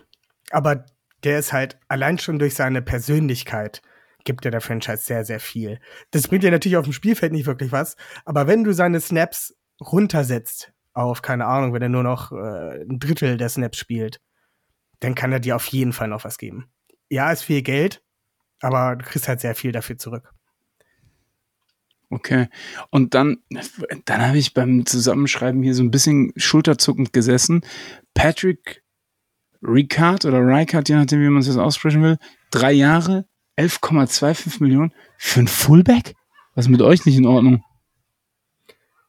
Wir spielen mit Fullback. Fullback ist bei uns eine ziemlich wichtige Position tatsächlich. Wir laufen sehr, sehr, sehr, sehr, sehr, sehr, sehr, sehr, sehr viel, falls du es noch nicht gemerkt hast. Kurze Frage, kämpfen da gerade zwei Katzen im Hintergrund oder bist du beim Training Camp der Ravens? Ich weiß nicht, das ist, äh, ich glaube, das sind tatsächlich Hunde, also es sollen Hunde sein. Okay. Entschuldige mich. Das Fenster ist übrigens zu. Also kleine Chihuahuas wie Ravens. Ist wahrscheinlich, ja, das sind die. Ja, okay. okay. Nein, nein, nein, nein, ja. Ähm, dann gehen wir kurz die Liste noch. Was war das gerade? Äh, was war das gerade für ein komisches äh, Metallgeschepper da im Hintergrund? Ist da ein Stealer vorbeigefahren mit 25 km/h? Versuchst es aber hier auch zu konstruieren gerade, ne? Ja, also tut mir leid. Also wenn du mir so eine Vorlage gibst, muss ich die verwandeln. Bei mir ist nichts gefallen. Wenn, dann war es bei Sascha. Bei mir nicht. Sascha sagt nichts. Das ist eine Zustimmung. Machen wir weiter. Patrick Ricard, Fullback, geiler Typ. Pancake Pack, Pat. Ähm, ja, viel, viel, viel Geld für, für einen Fullback, aber ja, wir nutzen ihn halt. Ja, wir okay. nutzen uns dann auch in den Special Teams. So ist es. Und der kostet weitaus weniger als 11,25 Millionen im Jahr. Der kostet zwar Geld, aber nicht so viel. Aber ein Patrick Ricard steht halt auch bei über 50 Prozent der Snaps mit auf dem Feld. Ja, gut, irgendeiner muss ja der Vorblocker für Lamar Jackson sein. Eben. Und das funktioniert halt auch gut. Die, die, die, die 1300 Yards nehme ich gerne, die Lamar läuft. Also. Ja. Aber die fehlen dann in einem Passing-Game bei 825 Yards. Das ist ja nicht schlimm. Also, wenn er für 1300 Yards halt läuft, anstatt dass er sie passt, ist das für mich auch in Ordnung. Anstatt dass er dann halt dem Receiver 15 Millionen im Jahr gibt, gebe ich Patrick Ricard lieber dafür dann die äh, 5 Millionen im Jahr. Okay. Okay. Eine ganz einfache Rechnung. Du kannst ja, Yards einfach aufrechnen. Ich verstehe ich versteh das. Wir rechnen jetzt alles. Wäre schön, wenn es so einfach wäre immer, ja. Dann gehen wir die Liste kurz Vollständigkeit habe durch. Wenn du noch über einen Spieler ganz besonders sprechen möchtest, dann äh, grätsch einfach dazwischen. Justin Houston, auch Defensive End, ist auch 33, ein Jahresvertrag, 3,5 Millionen. Ja, der ist ein bisschen aus der Not, äh, denke ich mal, dazugekommen. Wir haben noch Thais Bowser, der erholt sich gerade vom Achillessehnenriss im letzten Spiel des letzten Jahres. Ähm, dann kommen wir noch gleich zu unserem Zweitrunden-Pick, der halt auch noch durch den Achillessehnenriss draußen ist. Ähm, einfach nur, um halt wirklich Leute auf der Position zu haben. Und ähm, ja, 3,5 Millionen Justin Houston. Letztes Jahr auch noch solide gespielt. Er ist sicherlich nicht mehr der, der er mal war, aber wir brauchen halt jemanden, er kennt das System, er kennt die Spieler. Nehmen wir den. Okay. Kyle Fuller, Cornerback, 30 Jahre von den Broncos, ein Jahr, zweieinhalb Millionen. Da Anthony Averett verloren an die Raiders. Ja. Kyle Fuller gekommen ich denke, man, man kann, es gibt schlechtere dritte Cornerbacks. Ja. Ja, tatsächlich. Mike Davis, Running Back, 29 Jahre Falcons, 1,2 Millionen, ein Jahr. Unsere Starting Running Backs letztes Jahr beide ausgefallen. Einer wieder zurück, der andere braucht noch. Der ist einfach nur, also er ist für mich ein Sicherheitsnetz. Das, mhm. der wurde vor ein paar Wochen ähm, geholt, Monaten, ein, zwei Monaten, glaube ich, war das, dass das Training Camp mit machen kann, weil letztes Jahr hatten wir das Problem, dass beide Starting Running Backs out for the season waren und du hast halt ein, ähm, ein Freeman reingeworfen. Ich wollte schon Morgan Freeman sagen. Das wäre auch witzig, wenn der, wenn der gespielt hätte. Devontae Freeman ähm, reingeworfen. Das wäre auf jeden Fall auch ein cooler Mann für den Lockerroom, ja. Das denke ich auch. Ähm, aber da hat man halt gesehen, da hat halt die Chemie zwischen Running Back und Lamar hat dann einfach nicht funktioniert, weil woher auch, wenn der Typ irgendwie eine Woche im Kader ist und dann halt direkt in der Regular Season starten soll. Und gerade bei unserem Run-Pass-Option-Spiel ist halt diese Chemie zwischen dem Running Back und dem Quarterback für die angetäuschte Abgabe, Ballabgabe wichtig. Von daher ist das ein Sicherheitsnetz, falls ähm, ja auch unser zweiter Starting Running Back bis zur Saison nicht da sein sollte. So wie es auch momentan aussieht. Okay, jetzt habe ich eine andere Frage. Bewerbt ihr euch dieses Jahr eigentlich um den Titel älteste D-Line äh, in der NFL oder? Weil ich sehe jetzt hier gerade, es ist mir vorher gar nicht aufgefallen, aber die nächsten zwei Spieler sind auch Defensive Ends, die ihr geholt habt. Einen von den Falcons, einen von den Cowboys. Steve Means, Brent Urban, beide 31, beide einen Vertrag über 1,12 Millionen und damit sind, ist eure, äh, Def also eure DEs, abgesehen jetzt mal von Oyabo, äh, im Schnitt, ich glaube, 32 Jahre und neun Monate alt. Also wir haben noch einen Justin Madubike, der ist 24, glaube ich. Wir haben noch Okay. einen Broderick Washington, der ist 24. Wir haben noch einen Dodafo Oe, der ist 22. Also wir haben da durchaus noch, das sind, also so Steven Means, der sieht ganz, ganz schwer nach einem Camp Guy aus, der höchstwahrscheinlich noch so lange im Roster sein wird, bis ein Teil des Bowser und Ojabo wieder fit sind. Äh, Brent Urban, wir haben Derek Wool verloren als Run-Verteidiger. Brent Urban kennt das System, war äh, lange Jahre bei den Ravens. Plug and Play. Also, ich sehe die nicht als Starter, aber als Rotational Guys. Okay. Dann habt ihr tatsächlich einen Wide Receiver geholt, DeMarcus Robinson, 28 von den Raiders für eine Million und Corey Clement, Running Back, 27 von den Cowboys, Corey Jahr. Clement ist schon wieder weg. Ah, Corey Clement ist schon wieder weg. Da siehst du mal, wie tief ich bei den Ravens drin bin, nämlich gar nicht. Das muss man bei Corey Clement auch nicht. G- Dann hast du gerade eben schon gesagt, also gehen wir mal die Abgänge durch. Ähm, Anthony Everett habt ihr verloren, 27 Jahre, an die Raiders, ein Jahr, einen Vertrag hat er da gekriegt für 4 Millionen. Bradley Boseman, Center, 27 an die Panthers, ein Jahr, 2,8 Millionen. Ähm, ja, Chris Sammy Board, Watkins weg, Chris Board weg. ja, Tevin Young, Justin Ellis, Defensive Tackle. Okay, da habt ihr euch anscheinend ein bisschen verjüngt, weil den habt ihr nach Hause geschickt, zu den Giants geschickt. Ja, Deshaun zum, zum Elliott. alten DC. Deshaun Elliott, Safety, 25 Jahre, ist zu den Lions, ein Jahr, 1,1 Millionen. Mensch, hätte ich das gewusst, hätte ich meine Pfandflaschen abgegeben und meinen Bauschutt noch draufgelegt. Vielleicht hättet ihr den ja dann halten können. Das Ding ist halt auch bei Deshaun Elliott, der ist jetzt seit vier Jahren bei den Ravens und hat anderthalb Saisons gesund überlebt. Die anderen war er verletzt. Ja, gut, okay. Wenn er ein Injury-prone ist, dann kann ich es verstehen. Dann habt ihr noch Tyson Williams abgegeben an die Colts, äh, Khalil Dorsey, ein Cornerback, relativ jung, 24 an die Giants und Chris Westry, Cornerback, 24 an die Panthers. Beide unter, äh, alle drei unter einer Million haben die einen Vertrag gekriegt. Alles Practice Squad Guys. Okay, gut. Dann brauchen wir da gar nicht tiefer reinzugehen. Aber dann kommen wir jetzt mal zum Prunkstück dieses Jahr. Und das ist Was hier ganz Draft. andere wichtige Abgänge hier. Brandon Williams, Derek Wolf, Jimmy Smith. Alle zu alt. Und weg. Ja, deswegen habe ich die gar nicht aufgeschrieben, siehst du. Jimmy Smith ist weg, echt? ja, Hat er aufgehört oder ist er, zu wem ist er, wo ist er hingegangen? der wird aufgehört haben. Er hat gesagt, er will für niemand anders als für die Ravens spielen. Jetzt ist er 34 ähm, und war die letzten Jahre halt auch mehr verletzt als gesund. Da wird wohl keiner mehr Geld für einen 34 Jahre alten Cornerback Injury Prone geben, ausgeben. Okay. Außer vielleicht ist es äh, Woche 15 und man hat noch Playoff-Ambitionen und braucht noch irgendwas für die Tiefe. Okay. Dann kommen wir jetzt zum Prunkstück äh, der Ravens und äh, wohl, ähm, da sind sich viele NFL-Analysten einig, ähm, besten Draft-Class in, die, in diesem Jahr. Übrigens ein furchtbarer Becher, aus dem du da gerade trinkst, möchte ich mal sagen. Richtig ekelhaft. Also wirklich ist, ah, unangenehm. Aber ich, trinke, gut. ich trinke heute richtig. Äh, ich hab, war vorhin bei Lidl, unbezahlte Werbung, und habe Krass, äh, Fanta, Mango und. Die haben bei Lidl Ravens Becher. Hui. Ich habe da auf jeden Fall Fanta Mango Drachenfrucht gekauft und Mega wollte mich gut. mal wollte mich mal überraschen lassen und ich muss sagen, gefällt mir. Ja. Gefällt mir. ähm, äh, unbezahlte Werbung möchte ich auch noch mal gerade deklarieren, aber die ist echt gut. Aus dem lilanen Pappbecher, den du da hast, schmeckt das wahrscheinlich nicht so gut, aber äh, egal. Kommen wir jetzt zur Draft Class vielleicht, bevor wir weiter für Lidl und äh, machen. Ähm, denn ja, man muss halt echt neidlos anerkennen, das, was ihr da die ersten drei, vier Runden gemacht habt und in der vierten Runde. Danach ähm, hatten wir auch nur noch einen Pick. sagen, und der war auch noch gut. in, in der vierten Ne, aber- Runde muss man ja sagen, äh, haben die Ravens ja quasi sich die Frage gestellt, ähm, Baltimore, wie viele Draftpicks wollt ihr haben? Und die Ravens haben geantwortet mit alle. In der vierten Runde habt ihr ja, glaube ich, äh, Sechs. keine Ahnung, im, im, ja, hart. Aber Sascha, du wolltest was sagen, sorry. Ja, wie schon erwähnt, der Draft der Ravens war super gut, aber auf der anderen Seite muss man natürlich auch sagen, der Position, wo sie immer waren, war es auch sehr, sehr schwer, das zu verkacken.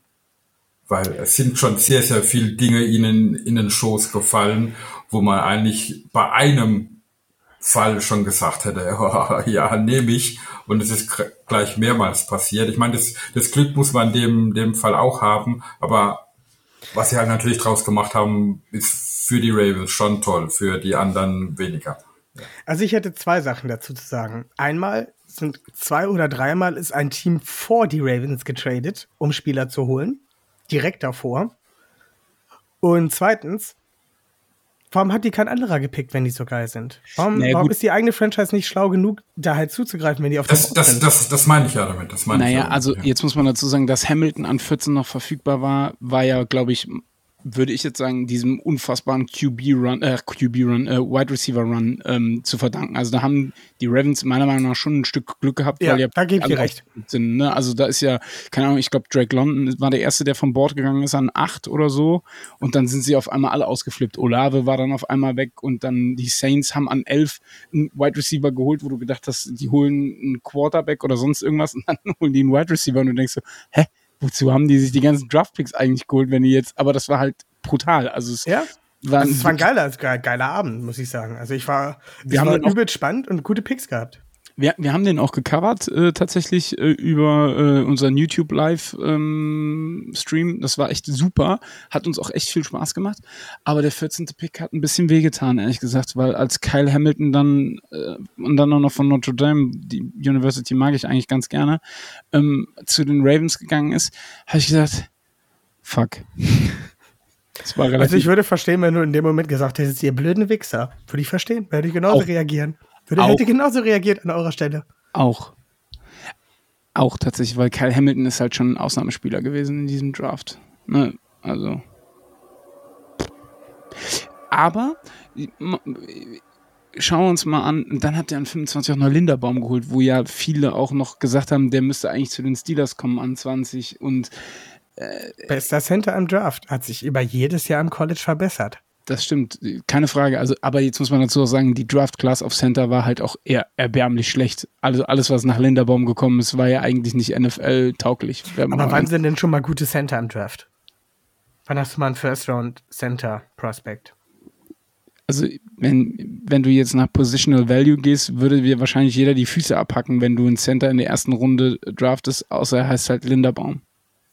Oder halt, äh, wie war der, den die Chiefs letztes Jahr geholt haben? Ähm, ja, äh, Humphreys, Creed Humphreys. Genau, der wäre vielleicht auch noch, also der war ja dann als Rookie der beste Center in der kompletten NFL. Ja. Dem wäre das vielleicht auch noch in Ordnung gewesen, aber du hast halt oft nicht die besten Center Prospects. Die entwickeln sich halt meistens, ne? Die Ravens hatten Ryan Jensen, ich weiß gar nicht, ob der überhaupt gedraftet wurde oder sechste, siebte Runde. Der ist seit Jahren Starting Center, ne? Bei den, bei den, bei den Tampa Bay Buccaneers. Ähm, ganz viele Center entwickeln sich halt auch erst in der NFL. Und sind nicht unbedingt im College Center gewesen, ja. Ja. Ich muss mal gerade, das interessiert mich jetzt. An welcher Stelle wurde denn Marquise Pouncey gedraftet? Der war doch auch ein First-Round-Pick, oder? Ja, First-Round-Pick sogar an 18 im 2010er Draft. 2010er Draft, das war eine komplett andere NFL, ne? Absolut, absolut, absolut. Und Mike Pouncey, der ist auch im selben Jahr gedraftet worden. Interessiert mich jetzt einfach. Ist ja auch in der ersten Runde, Runde gegangen. Ja, der ist sogar an 15 gegangen zu den, äh, ja, zu den Dolphins. Ein Jahr später. Krass, okay. Gut, aber ähm, Linderbaum und Hamilton haben wir abge, ähm, abgehandelt. Dann in Runde 2, und das ist natürlich auch ein bisschen, also es ist halt auch eine eine echt traurige Story vor dem Draft gewesen. Ne? Und de der Mann ist ja jetzt quasi zweimal angeschissen. Also der hat sich verletzt und muss jetzt noch für die Ravens spielen. Das ist ja richtig kacke. Oder? Oyabo muss ja jeden Abend sich in, in Schlaf weinen. Für seinen alten Defensive Coordinator. Unter dem er in Michigan aufgeblüht ist und, keine Ahnung, 48 Sex gemacht hat. Ja. Nehme ich gerne, nehme ich gerne. First Round Talent ist verletzt und wird Großteil der Saison verpassen, aber ein First-Round-Talent in der zweiten Runde zu bekommen, auch wenn er halt die letzten fünf Spiele mitmacht, kann man schon, glaube ich, machen. Ja. Ich werde halt trotzdem, ich finde es halt traurig für ihn, sage ich dir, wie es ist, weil, ne, verletzt, fehlt die Hälfte der Saison oder sogar noch mehr und muss dann noch in Baltimore spielen, das ist ja richtig traurig.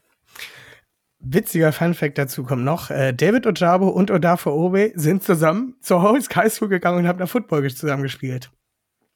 Jetzt spielen sie zusammen wieder bei den Ravens. Mensch. Wenn das nicht mal eine Feel-Good-Story ist. Ich kann gar nicht so viel weinen vor Feel Good. Ich sag's dir, wie es ist. Ich weine mich heute Abend auch in Schlaf. Also da habe ich ja was mit Oyabo dann gemeinsam. Sagst du noch was zu Oyabo oder ich weiß nicht. wir uns einfach nur gegenseitig aus der Reserve zu locken? Wie gesagt, ein super äh, Edge Rusher, Speed Rusher, hat so ist ein bisschen anfällig gegen den Run. Ähm, First Round Talent wurde halt keine Ahnung irgendwie mit der ersten Runde gehandelt. Vor seiner Verletzung hat sich beim Pro Day dann die Achillessehne gerissen. Wird den Großteil der ersten Saison verpassen, wenn nicht sogar die komplette. Muss man sehen. ja, und in der zweiten Runde halt dieses Talent zu bekommen und halt darauf zu hoffen, am Ende ähm, nach einem Jahr aus diesem Draft zu gehen und drei First-Round-Talents oder vielleicht sogar vier First-Round-Talents rausgekommen zu sein. Das ist schon ein bisschen gepoker, aber gut. Okay. Dann habt ihr in Runde 3 mit Pick 76 Travis Jones, Defensive Tackle von Yukon genommen der hat halt super im Senior Bowl abgeliefert und hat da ähm, ja. dominiert. Wir brauchen Defensive Tackle. Und meiner Meinung nach der zweitbeste Defensive Tackle im Draft hinter ähm, Jordan Davis. Nehme ich doch gerne in der, in der dritten Runde.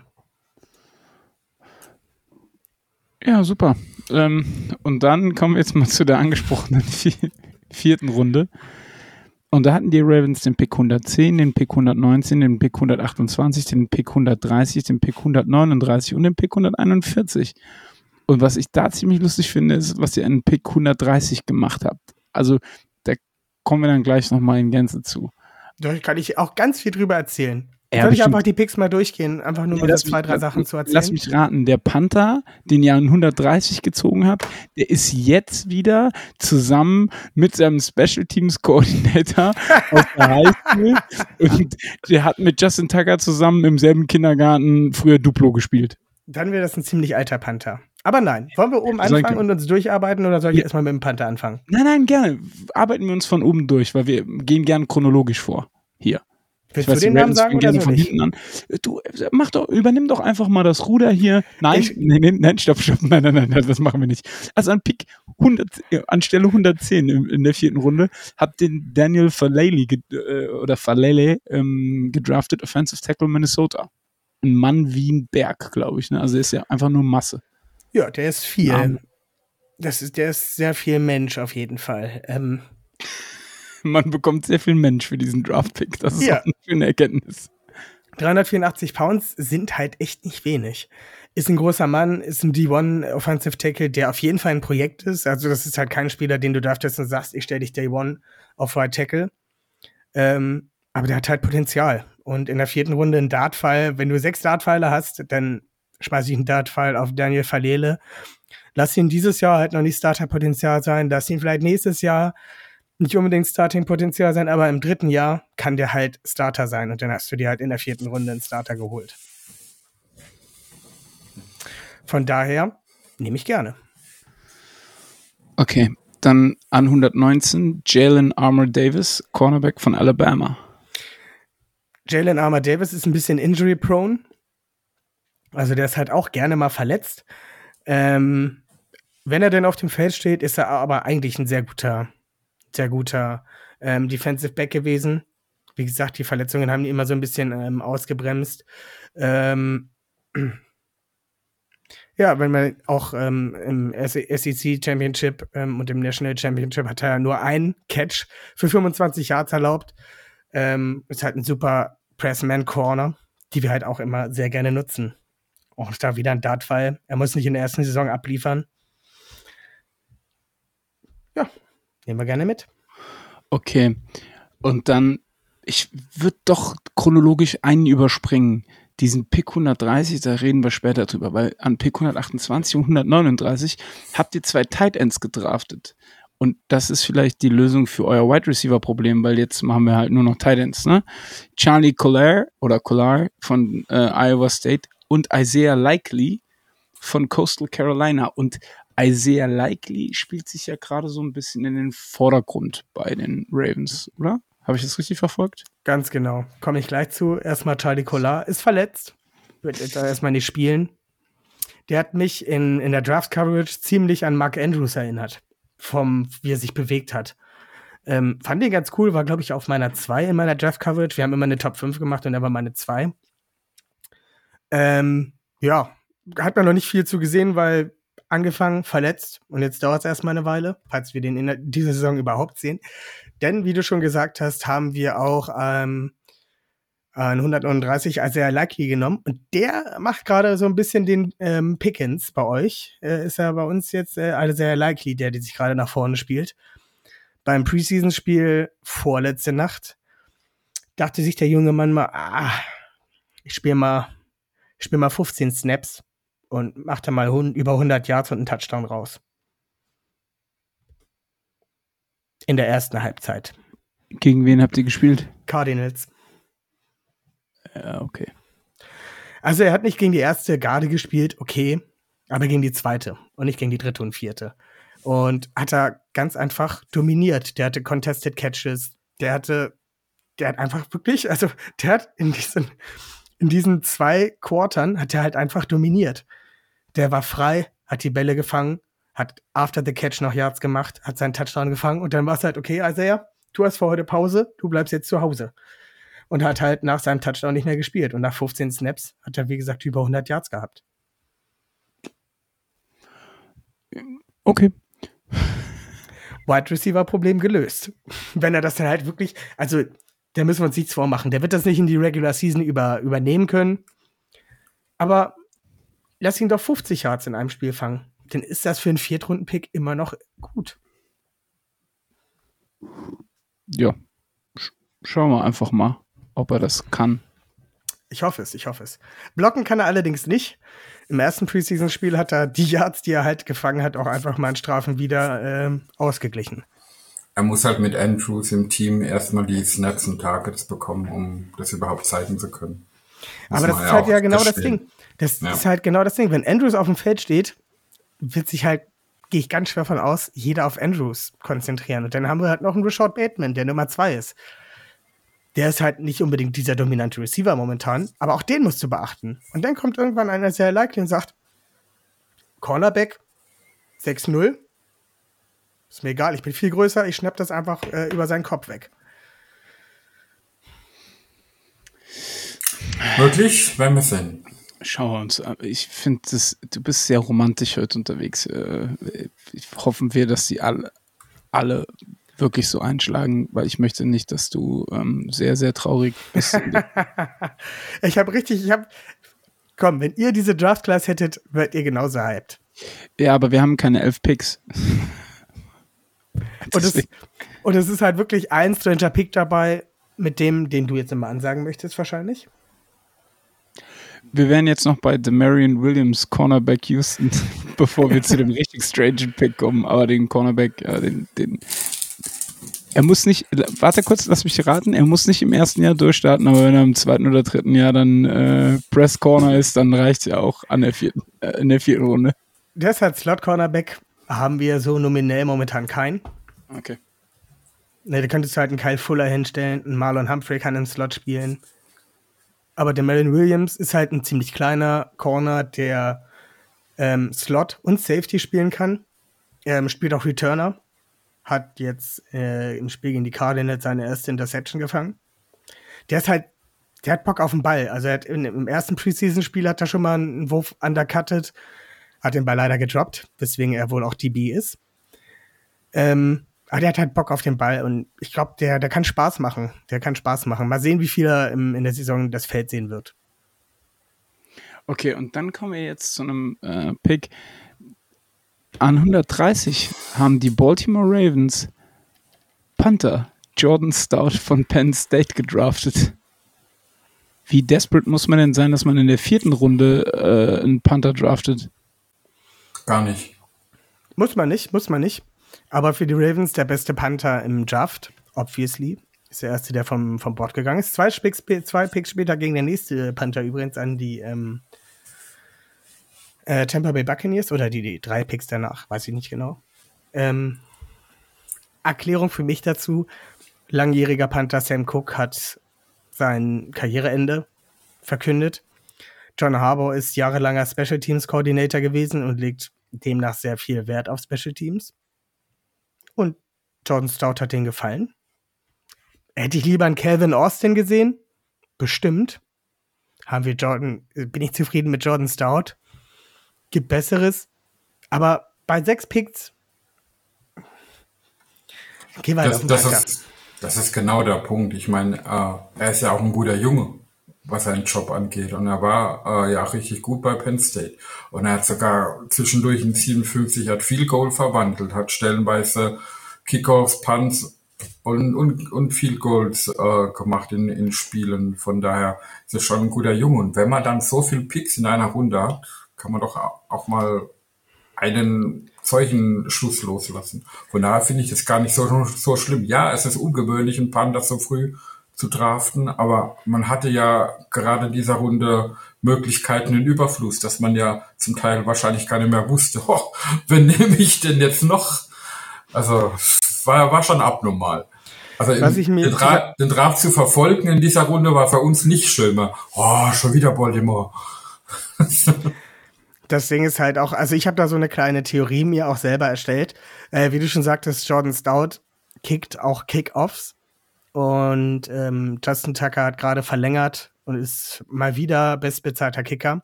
Verdient. Und wenn ich dem Kicker so viel Kohle in den Arsch schiebe, um Field Goals und PATs zu verwandeln, dann kann doch der verdammte Jordan Stout auch mal den Kickoff rüberbolzen und eventuell, denn, dass der lieber das Tackle setzt, das abschließende Tackle, als ein Justin Tucker. Ja. Ja. Ja. Meine Theorie, ob das am Ende denn so eintritt, keine Ahnung. Aber ich möchte jetzt nicht, äh, ich möchte jetzt nichts mehr über Justin Tucker sagen. Ich habe schon viel zu viele Zugeständnisse in diesem Podcast gemacht, deswegen reden wir jetzt nicht über Justin Tucker. Ähm, wie, wie findest du eigentlich Justin Tucker, Sascha? Runde 6, Pick 196, Tyler Bailey, Running Back von Missouri. Und der hat tatsächlich auch am Wochenende oder vorgestern, es war ja nicht mehr, doch, war es noch das Wochenende? Ja, In der Nacht von Sonntag auf Montag. Genau. Äh, hat er ja sogar einen Touchdown gemacht. Also äh, auch eine ganz ordentliche Edition so für sechste Runde, oder? Tiefe. Einfach Tiefe. Ja, ich glaube, mehr braucht man dazu an der Stelle auch nicht sagen. Aber ähm, gehen wir mal. Also ich habe so ein bisschen die Kritik auch gelesen, dass das zwar die beste Draft-Class in diesem Draft ist, aber man halt es versäumt hat, die wirklichen Needs zu bedienen in diesem Draft. Also man ist sehr auf BPA gegangen, also Best Player Available, aber ähm, hat ähm, es versäumt, Lücken zu schließen im Kader und hat sich Luxuspicks gegönnt. Würdest du da mitgehen oder sagst du, nee, das siehst du anders? Ja. Nein. Ja, was, du gehst mit oder ja? ja, ich gehe da mit. Also natürlich haben wir, haben wir Problemstellen. Wide Receiver, ne? das geht auf jeden Fall besser als das, was wir da gerade haben. Will ich auch gar nicht abstreiten. Ähm, damit denke ich mir aber so, wenn ich GM bin und habe in der vierten Runde einen Calvin Austin auf dem Board, ne? Calvin Austin sagt, ich brauche Wide Receiver, aber ich mag Calvin Austin nicht, weil mir sein Spiel nicht gefällt, eine scheiß Attitude hat, nicht gut in den Interviews rüberkam, wo wir halt nicht dabei waren. Warum soll ich denn Calvin Austin nehmen, wenn er mir nicht gefällt? Nur weil ich einen Wide Receiver brauche? Denn ja, ist ein, ist, ein, ist ein gutes Argument, wo sich wahrscheinlich viele GMs ähm, auch anhören müssen. Aber ich sag mal, je, je höher die Runde im Draft ist, desto weniger wird dieses Argument akzeptiert. Ist richtig, ich, ist richtig. Aber wir haben, wir haben ja ein bisschen die vierte Runde gepickt. Und in der vierten Runde kannst du durchaus noch ordentliches Backup-Material besorgen. Oder draften. Beziehungsweise wir haben einen Starter gedraftet in der vierten Runde. Den Panther. Den Panther. Ah, okay. Aber er ist Starter. ich, ich, wollte- ich wollte das nur gerade nochmal einordnen, weil ich jetzt gedacht habe, du wirst größenwahnsinnig oder so, hätte ja sein können. Ist ein Starter. Die, die, die Rest ist halt Füllmaterial. Also jetzt mal ganz salopp gesagt. Aber wie schon gesagt, warum sollte ich einen Wide Receiver draften, wenn er mir nicht gefällt? Ja, mir gefällt Austin, aber das ist halt Geschmackssache. Du, mir hat er auch gut gefallen. Ich hätte ihn auch gerne gesehen. Aber ich bin halt nicht bei den Interviews dabei. Ich kann halt sagen, äh, auf Tape finde ich den richtig geil. Aber vielleicht ist es auch ein gottverdammter Wichser, der äh, gerne Leuten beim Massieren in den Arsch fest. Weißt du halt nicht. Ja, schön. Ich hatte das Thema eigentlich schon vor 40 Minuten ad acta gelegt, aber schön, dass du es tatsächlich jetzt mit einem Shoot gegen einen Spieler von den Steelers auch nochmal schaffst, den Bogen Ich zu habe den nicht, Browns ich zu hab nicht gesagt, dass er es macht. Ich habe nicht das gesagt, dass er es macht. Aber, Ja, aber äh, die NFL-GMs wissen mehr als wir. Und vielleicht Ja. Ist ja auch einfach so. Du stellst ja auch keine Leute ein, wenn du die Leute nicht leiden kannst. gut, Äh, sa- Fakt das ist auch, wäre sowas bekannt, wäre er auch nicht in Pittsburgh. Ist Fakt. so, ist so. Und, ja, und natürlich, man das muss war auch natürlich sagen, ein absolut überspitztes.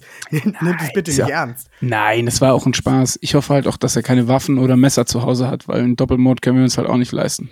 Und wir, wir hoffen auch, dass der angesprochene Fall von dem Mann, der in Braun spielen wird, auch ein Einzelfall bleiben wird. Hoffentlich. Ja. Okay. Super. Nee, schön. Äh, arschgeile Nummer. äh, jetzt jetzt wird es mich einfach auch mal Komm, kommen wir von dem Thema jetzt nochmal weg? Nee, ist mir auch gerade erst bewusst geworden, dass es tatsächlich auch eine dämliche Anspielung ist. Aber ähm, äh, mich würde interessieren, Malte, vielleicht nochmal ein Short Take von dir zur Offseason der Steelers, also soweit du das natürlich beurteilen kannst. Ähm, so Free Agency Draft und den Quarterback Battle aus dem Camp jetzt und auch generell. Ähm, wie ordnest du das alles Stand vor der Saison ein? Receiving Core, Steelers, super geil. Beneide ich euch drum. Außer Claypool, den kann ich aus persönlichen Gründen nicht leiden. Nachdem er seinen, seinen First Down zelebriert hat. Ähm, aber Deontay Johnson, mega. Wie gesagt, ihr könnt Wide Receiver. Also, der äh, Pickens wird einschlagen, bin ich mir sehr sicher, dass der super Receiver wird. Calvin Austin wird wahrscheinlich auch einschlagen und seine 600 Yards dieses Jahr machen, weil ihr Receiver einfach könnt. Ähm, was mich positiv stimmt, ist eure QB-Position. Kenny Pickett, ja, hoher Floor, aber es ist die NFL und er hält den Ball gerne länger, wie man sagt. Stopp, stopp, bevor du was sagst. Ich kenne einen Quarterback, der war 18 Jahre lang in der NFL und von dem hat man gesagt, er hält den Ball zu lange. Und zum Schluss hat er den Ball in unter 2,3 Sekunden aus der Hand gegeben. Bei einem Pass. Also der hat auch geworfen, ne? Also ich weiß, in Baltimore ist man mit werfenden Quarterbacks nicht so vertraut, aber der hat den auch geworfen dann, ne? Also er hat den nicht nach 2,3 Sekunden per Handoff oder selber irgendwo selber laufen wäre auch nicht mehr Ja, wenn, gegangen. wenn du aber auch im Schnitt 2,3 Sekunden für ein Handoff brauchst, hast du ein ganz anderes Problem. Ja, gut. Aber Big Ben war halt auch eine Sache für sich, ne? Der war ein Defensive End im, äh, ein Quarterback im Körper eines Defensive Ends halt, ne? Also wenn da irgendwie jemand am Rücken hang, der hat er sich einmal geschüttelt und ist halt abgefallen, ne? Also, ne, machen wir uns nichts vor, Kenny Pickett ist nicht der Körperbau von Ben Roethlisberger. Und der ist Rookie. Und wie du schon sagtest, Ben Roethlisberger hatte wie viele Jahre NFL? 18. 18 Jahre NFL. Der hat viel gesehen, viel gelernt, viel mitgemacht. Und der wird sicherlich auch nach 18 Jahren so viel im Spiel lesen können, dass er halt auch einfach in der Lage war, den Ball innerhalb von zwei Sekunden dahin zu feuern, wo er hin sollte. Ich würde jetzt aber bezweifeln, dass ein Rookie namens Kenny Pickett das in seiner ersten Saison schafft. Gesundheit. ähm, das hat mich jetzt gerade ein bisschen aus dem Konzept gebracht. Äh, ohne Scheiß, ich habe aber auch gedacht, hoffentlich hat er sein Mikro zu, weil das wird sonst ein Orkanböe durch den Podcast. Äh, ja, wie seht Ich ihr denn gehe mal Kenny davon Pickett? aus, mein Mikro war zu, ne? ja, das war zum Glück zu, ja. Wie seht ihr denn Kenny Pickett als äh, Quarterback? Ja, kriegt ihr ja mehr Insights. Ich kriege halt nur das, was irgendwelche Analysten aus, äh, aus dem Draft rausgeben. Ich finde, die, das habe ich auch nach dem Draft gesagt, ich finde diese Ceiling-Geschichte sowieso sehr schwer und auch Tobi, ähm, einer, der uns, einer von den Jungs, die uns beim Draft unterstützt haben, haben es dann danach, hat es danach auch nochmal gesagt, Ceiling kannst du nicht draften, meiner Meinung nach. Ne? Also du kannst, da bin ich auch voll dabei. Also Und schon gar nicht beim Quarterback. Genau. Und äh, wenn wir uns die Geschichte von Kenny Pickett angucken, dann muss man halt sagen, der Typ hat fünf Jahre lang in der University of Pittsburgh Football gespielt und davon nur ein Jahr als Starter. Als der angefangen hat, hat man wahrscheinlich nicht gedacht, boah, das ist der most ready NFL-Player in fünf Jahren, wenn der in den Draft geht. So, das ist, dieser Punkt ist einfach, man, ich glaube, dass er sich noch sehr viel weiterentwickeln kann. Ich hoffe es natürlich auch, weil er wird erst die ersten nächsten zwei, drei Jahre definitiv wahrscheinlich der Starter sein, weil die Steelers auch nicht so schnell aufgeben werden, selbst wenn er vielleicht in der ersten Saison mit äh, 6-11 oder so rausgeht oder keine Ahnung was. Ähm, und ich bin da echt positiv gestimmt. Und der Hype-Train geht ja gerade so ein bisschen los. Also die Analysten flippen ja auch alle aus. Das ist ja das, was ich jetzt gerade eben oder ganz am Anfang auch mal gesagt habe. Ähm, ich würde es mir wünschen, dass er einschlägt. Ich würde es mir wünschen, dass wir auch die nächsten zehn Jahre plus Ruhe auf der Position haben. Das ist in der heutigen NFL halt leider nicht so einfach. Ähm, du musst halt auch eine gehörige Portion Glück haben. Aber ich glaube tatsächlich, dass er ähm, besser ist als das, was viele Analysten am Anfang, vor allen Dingen auch Pre-Draft, ähm, gesagt haben. Du, da bin ich vollkommen bei dir. Dak Prescott, vierte Runde. Russell Wilson, dritte Runde. Den hätte man auch niemals zugesprochen, was sie bis jetzt erreicht haben. Aber ich, äh, mich würde jetzt, um nochmal auf diese, auf den Grundsatz zu kommen, wie seht ihr ihn jetzt, genau in diesem Moment? Also ich bin positiv überrascht von ihm, aus dem Grund, er scheint auf dem Feld ein richtiger Baller zu sein. Also er wird erst, er ist einer dieser ähm, Footballspieler, und das sage ich auch Footballspieler, nicht Quarterback, wo wirklich äh, zu seiner wahren Stärke erst im Spiel findet.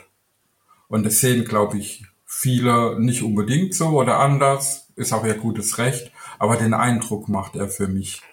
Und das, was Sascha eben auch sagte, er hofft, dass er einschlagen wird, da, da muss ich dann halt fragen, was, was ist dieses Einschlagen für einen Quarterback?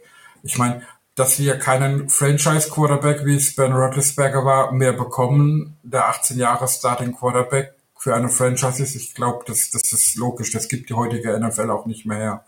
Aber er muss halt einfach ein Spieler sein, der das Spiel nicht verliert, sagen wir es mal so. Und das, ist, das Gleiche gilt auch für Mitch Trubisky. In der, in der aktuellen Situation, wo die Steelers sind, brauchen wir keinen Quarterback, der alleine äh, jedes zweite Spiel für sich gewinnen muss. Wir brauchen einen Quarterback, der die Spiele nicht verliert durch unnötige Fehler, durch Turnovers etc. Und da macht er bisher sehr, sehr kluge Entscheidungen. Ähm, ja, er, er ist Rookie und wird Fehler machen, wenn er spielt aber bis, bisher Stand heute sehe ich ihn früher spielen, wie ich es äh, nach dem Draft eigentlich gedacht hätte.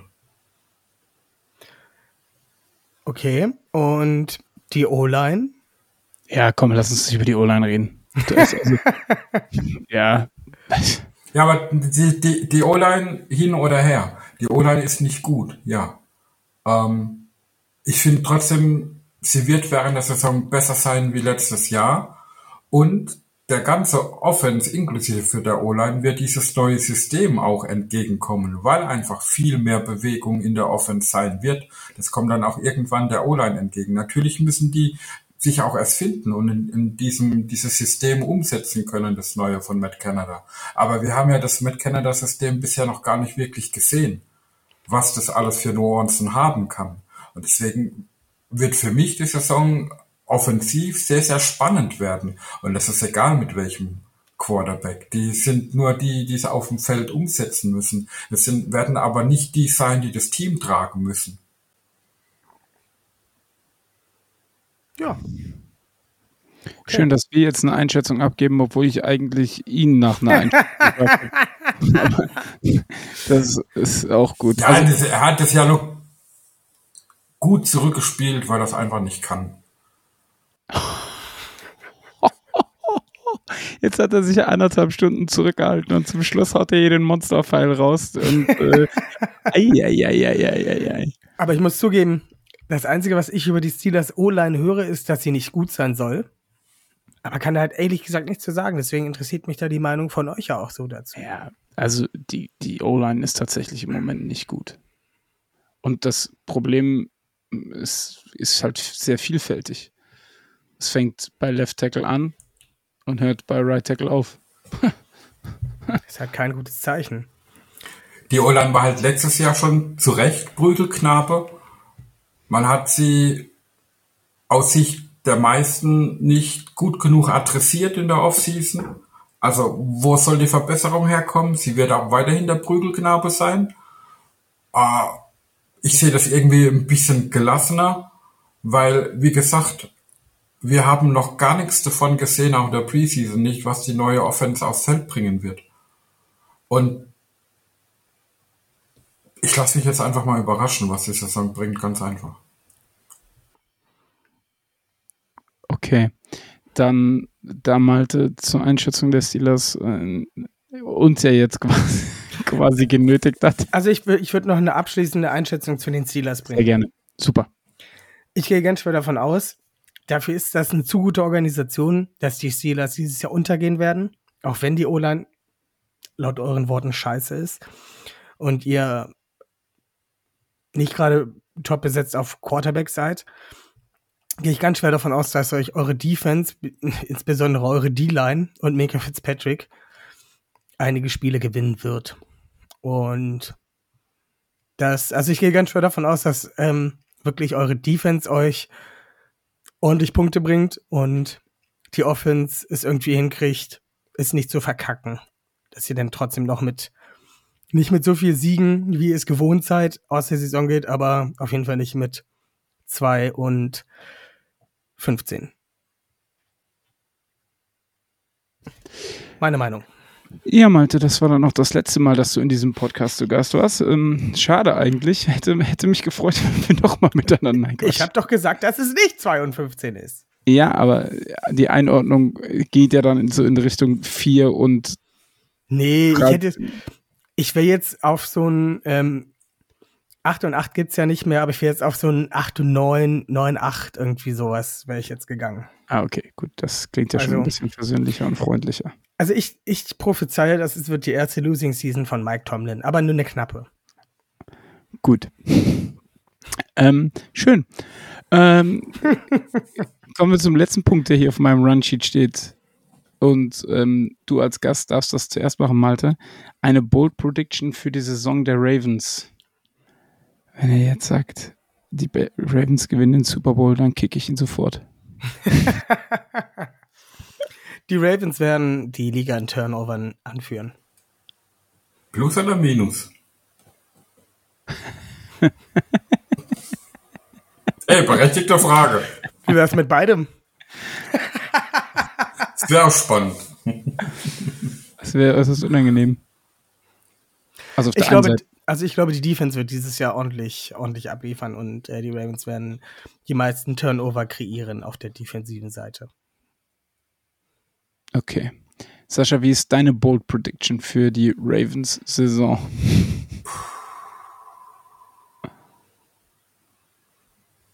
Eigentlich würde ich ja gerne sagen, sie existieren, aber das ist ja nicht bold. Äh, ähm, ich sag mal, Lama Jackson wird mehr Passing wie Rushing Yards haben. Naja, also Ist das, das bold? Nein, ist es nicht. Weil er wirft ja schon irgendwie so 1500 bis 1800 Yards und die läuft er nicht.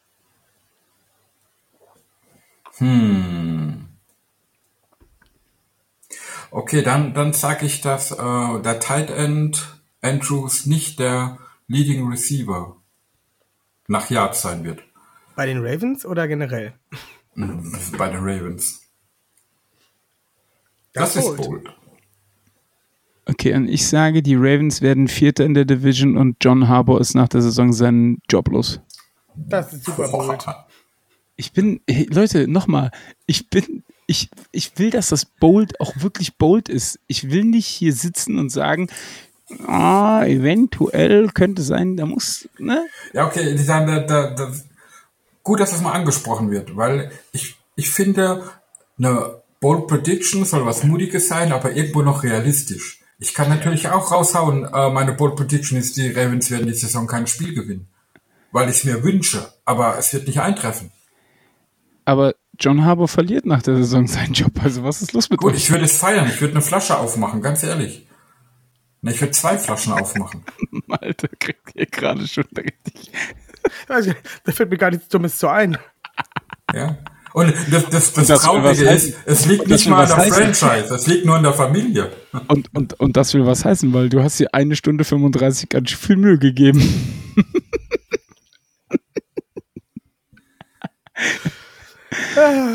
ja gut, also diese Bold Predictions, da müssen wir doch mal drüber sprechen. Also ich bin da halt einfach anderer Meinung. Dann bringe ich halt einfach noch meinen Tyler Lockett Trade rein, den ich vorhin gesagt habe. Der wird passieren, ist meine Bold Prediction. Okay, ich bin gespannt. Gut, Malte, ähm, vielen Dank. Es war wieder eine sehr kurzweilige, ähm, schöne Nummer mit dir, hätte ich fast gesagt, aber es klingt, es klingt richtig unangenehm. Also ich Ich bin, ich bin keine Masseurin, tut mir leid. Ich- ich hab's mir im Kopf vorher vorgesagt und es hat sich da schon schlecht angehört und dann habe ich es ausgesprochen. Besser, besser vorgesagt wie vorgestellt. Ja, Puh. also, nee, Malte, war wieder schön. Also wirklich, vielen Dank, dass du uns hier beehrt hast im Podcast. Vielleicht darf ich ja ähm, noch mal. Ja, Bei was? ach komm, jetzt hör auf. Komm, wir müssen jetzt seriös Nee, nee echt, echt un, ja, ohne blöd. Äh, Malte, vielen Dank für deine Zeit. Ähm, ja, ich mag die Jungs in Lila nicht, obwohl mich ja auch ein, zwei Jahre da irgendwie speziell dran binden, aber ist eine ganz andere Geschichte. Ähm, aber ich finde es einfach ähm, eine der besten Rivalitäten, die wir äh, in der NFL haben und ich finde es gut, wie es ist. Ja, man kann sich, man muss sich nicht mögen, aber man kann sich respektieren. Und Das das, stimmt. ist, glaube ich, in, zwischen diesen zwei Franchises immer so gewesen. Ja, definitiv. Okay, Auch wenn Ähm, ihr früher mal die Browns wart. Die besseren Browns, als die, die heute sind. Können wir. bitte nicht. Machen. Nein, bitte Wie nicht. seht ihr das eigentlich mit Ich möchte dieses Thema. Nein, ich möchte dann nicht weiter drüber diskutieren, wirklich. Ich, ich, ich finde es gut, dass wir da aber auch so sachlich drüber nochmal diskutiert haben. Ähm, es ist halt ein sehr, sehr kontroverses Thema, aber wir sollten es jetzt wirklich nicht mehr zum Schluss nochmal Dann hör doch auf, weiter drüber zu reden. Mach doch einfach ja. weiter. Ich muss ja irgendwie jetzt wieder deinen, deinen Weg der, der, der Ungerechtigkeiten umgehen, indem ich quasi die Überleitung schaffe zur Abmoderation. ähm, ja, also vielleicht ähm, noch mal ein paar Informationen in eigener Sache. Ähm, 11. September findet in der Bochumer Matrix das Steeler Nation Germany und Bochum Matrix Fanfest statt. Das heißt, ähm, auf einem Bildschirm wird das Steelers-Spiel gezeigt, auf einem zweiten die Red Zone und ganz wichtig auch, es wird ein grandioses Rahmenprogramm geben, One World Charity Versteigerung zugunsten von Roman Motzkus One World Charity ähm, Organisation wird es geben. Es wird noch ein paar andere Sachen geben. Ähm, kommt gerne. Eine Voranmeldung ist nicht vonnöten. Ähm, alle Mitglieder sollten ihren Mitgliedsausweis mitbringen, weil ich habe gehört, da gibt es ein Special Offer an der Stelle. Ähm, Sascha, möchtest du noch was zum Fanfest sagen? Ja, die Vorbereitungen gehen auf die finale Straße zu. Wie Sascha schon angedeutet hat, es wird ein Bundesrahmenprogramm geben, es werden ähm, footballtypische Sachen zu sehen geben, wo man auch ein bisschen mitgestalten kann. Wie gesagt, wir werden zwei unterschiedliche Hallen mit Leinwand haben, wo Steelers und Red Zone laufen. Nach dem ersten Spiel wird es dann nochmal eine Afterparty im Café von der Matrix geben. Es wird American Food zu essen geben, die angesprochene Versteigerung von vielen Steelers Merchandise Sachen, wo echt coole Sachen dabei sind. Äh, ja, es wird einfach ein geiler Footballtag und ich freue mich unheimlich drauf. Ja, und, und, und wir werden auch äh, eine halbe Stunde vorm Spiel äh, live aus der Matrix unseren Steelcast präsentieren. Ja. Genau. Äh, Malte, wo kommst du eigentlich her? Nicht aus Bochum. Wo, woher aus der dann? wunderschönsten Stadt der Welt. Wanne Eickel, Buxtehude? Castor Brauxel? Buxtehude, Wow. ist, Buxte- Buxtehude ist gar nicht so weit weg. Okay. Ah, du möchtest es nicht sagen, weil du Angst hast, dass unsere Fans uns bei dir vor, vor also nicht unsere Fans, sondern äh, die Zuhörer äh, dann mit, mit Mistgabeln und Fackeln bei dir vor der Haustür stehen, oder? Nein, äh, ich wohne in der wunderschönen Stadt Hamburg.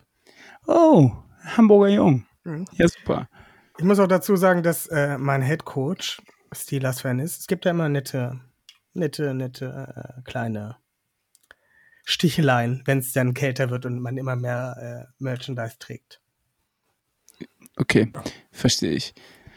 Ähm, dann vielleicht auch noch zwei, drei äh, Werbepunkte in eigener Sache. Ähm, dieser Podcast hat jetzt ein eigenes Instagram-Profil. Einfach mal bei steelcast-sng vorbeischauen und ein Follow dalassen. Da wird man auch immer über alles informiert. Dann gibt es natürlich auch noch den Steeler Nation Germany Instagram-Account, Twitter, Facebook. Überall sind wir zu finden. Es gibt die Internetseite www.pittsburghsteelers.de, wo Mitglieder dann auch nochmal einen extra Bereich haben. Und natürlich Joint dem e.V. Wir sind kurz davor, die 200 Mitglieder zu knacken. Wäre cool, wenn wir das auch mit diesem Podcast noch ein bisschen dazu beitragen könnten, dass diese Zahl steigt. Ähm, ja, und ansonsten habe ich nichts mehr. Sascha, hast du noch was? Ja, Okay, wir haben ja nicht nur in Woche 1 unser Fan-Treffen in Bochum, stimmt. Wir haben auch in Woche 2 unsere Watchparty in Heidelberg im Dubliner, den einige unserer Leute ja auch schon kennen. Aber auch dort wird es ein Special geben, weil ähm, man sollte nur reingehen, wenn man nichts dagegen hat, äh, gefilmt zu werden. Weil ähm, es wird da ein Video entstehen, was dann später bei Steeler Nation Unite über alle Äther der Steelers Franchise Social Media gehen wird. Also kommt vorbei und habt Spaß. Also wer schon immer ähm, Teil von Steeler Nation Unite sein wollte auf Instagram, Facebook, der sollte am zweiten Spieltag nach Heidelberg kommen ins Dub. Da ähm, kann man guten Football sehen und dann gleichzeitig auch noch ähm, ei- bei einer Videoproduktion mitmachen. Übrigens, das Lachen war ähm, der Malte, der lustige Vogel. Ach, das war wieder eine richtige Vorlage. Musste ich verwandeln, Verzeihung. Gegen wen Äh. spielt ihr denn? In Woche 2. gegen die Patriots. Dann hast du gerade gelogen. Wieso? Guter Football? Ach, schweig einfach. Ungläubiger. Ich, ich schweig einfach. Ich einfach. Ähm, gut. Und da hier nichts Produktives mehr bei rumkommt, äh, schließen wir diesen Podcast wie alle anderen Podcasts auch und zwar mit Here We Go. Time winner, Super Bowl repeat. Yeah, the city is schools, a city with class. Long before I found trees, we were making our glass. Don't mess with us, so curtain. Put your flat on your back. You can visit other cities, but none will surpass. Yeah,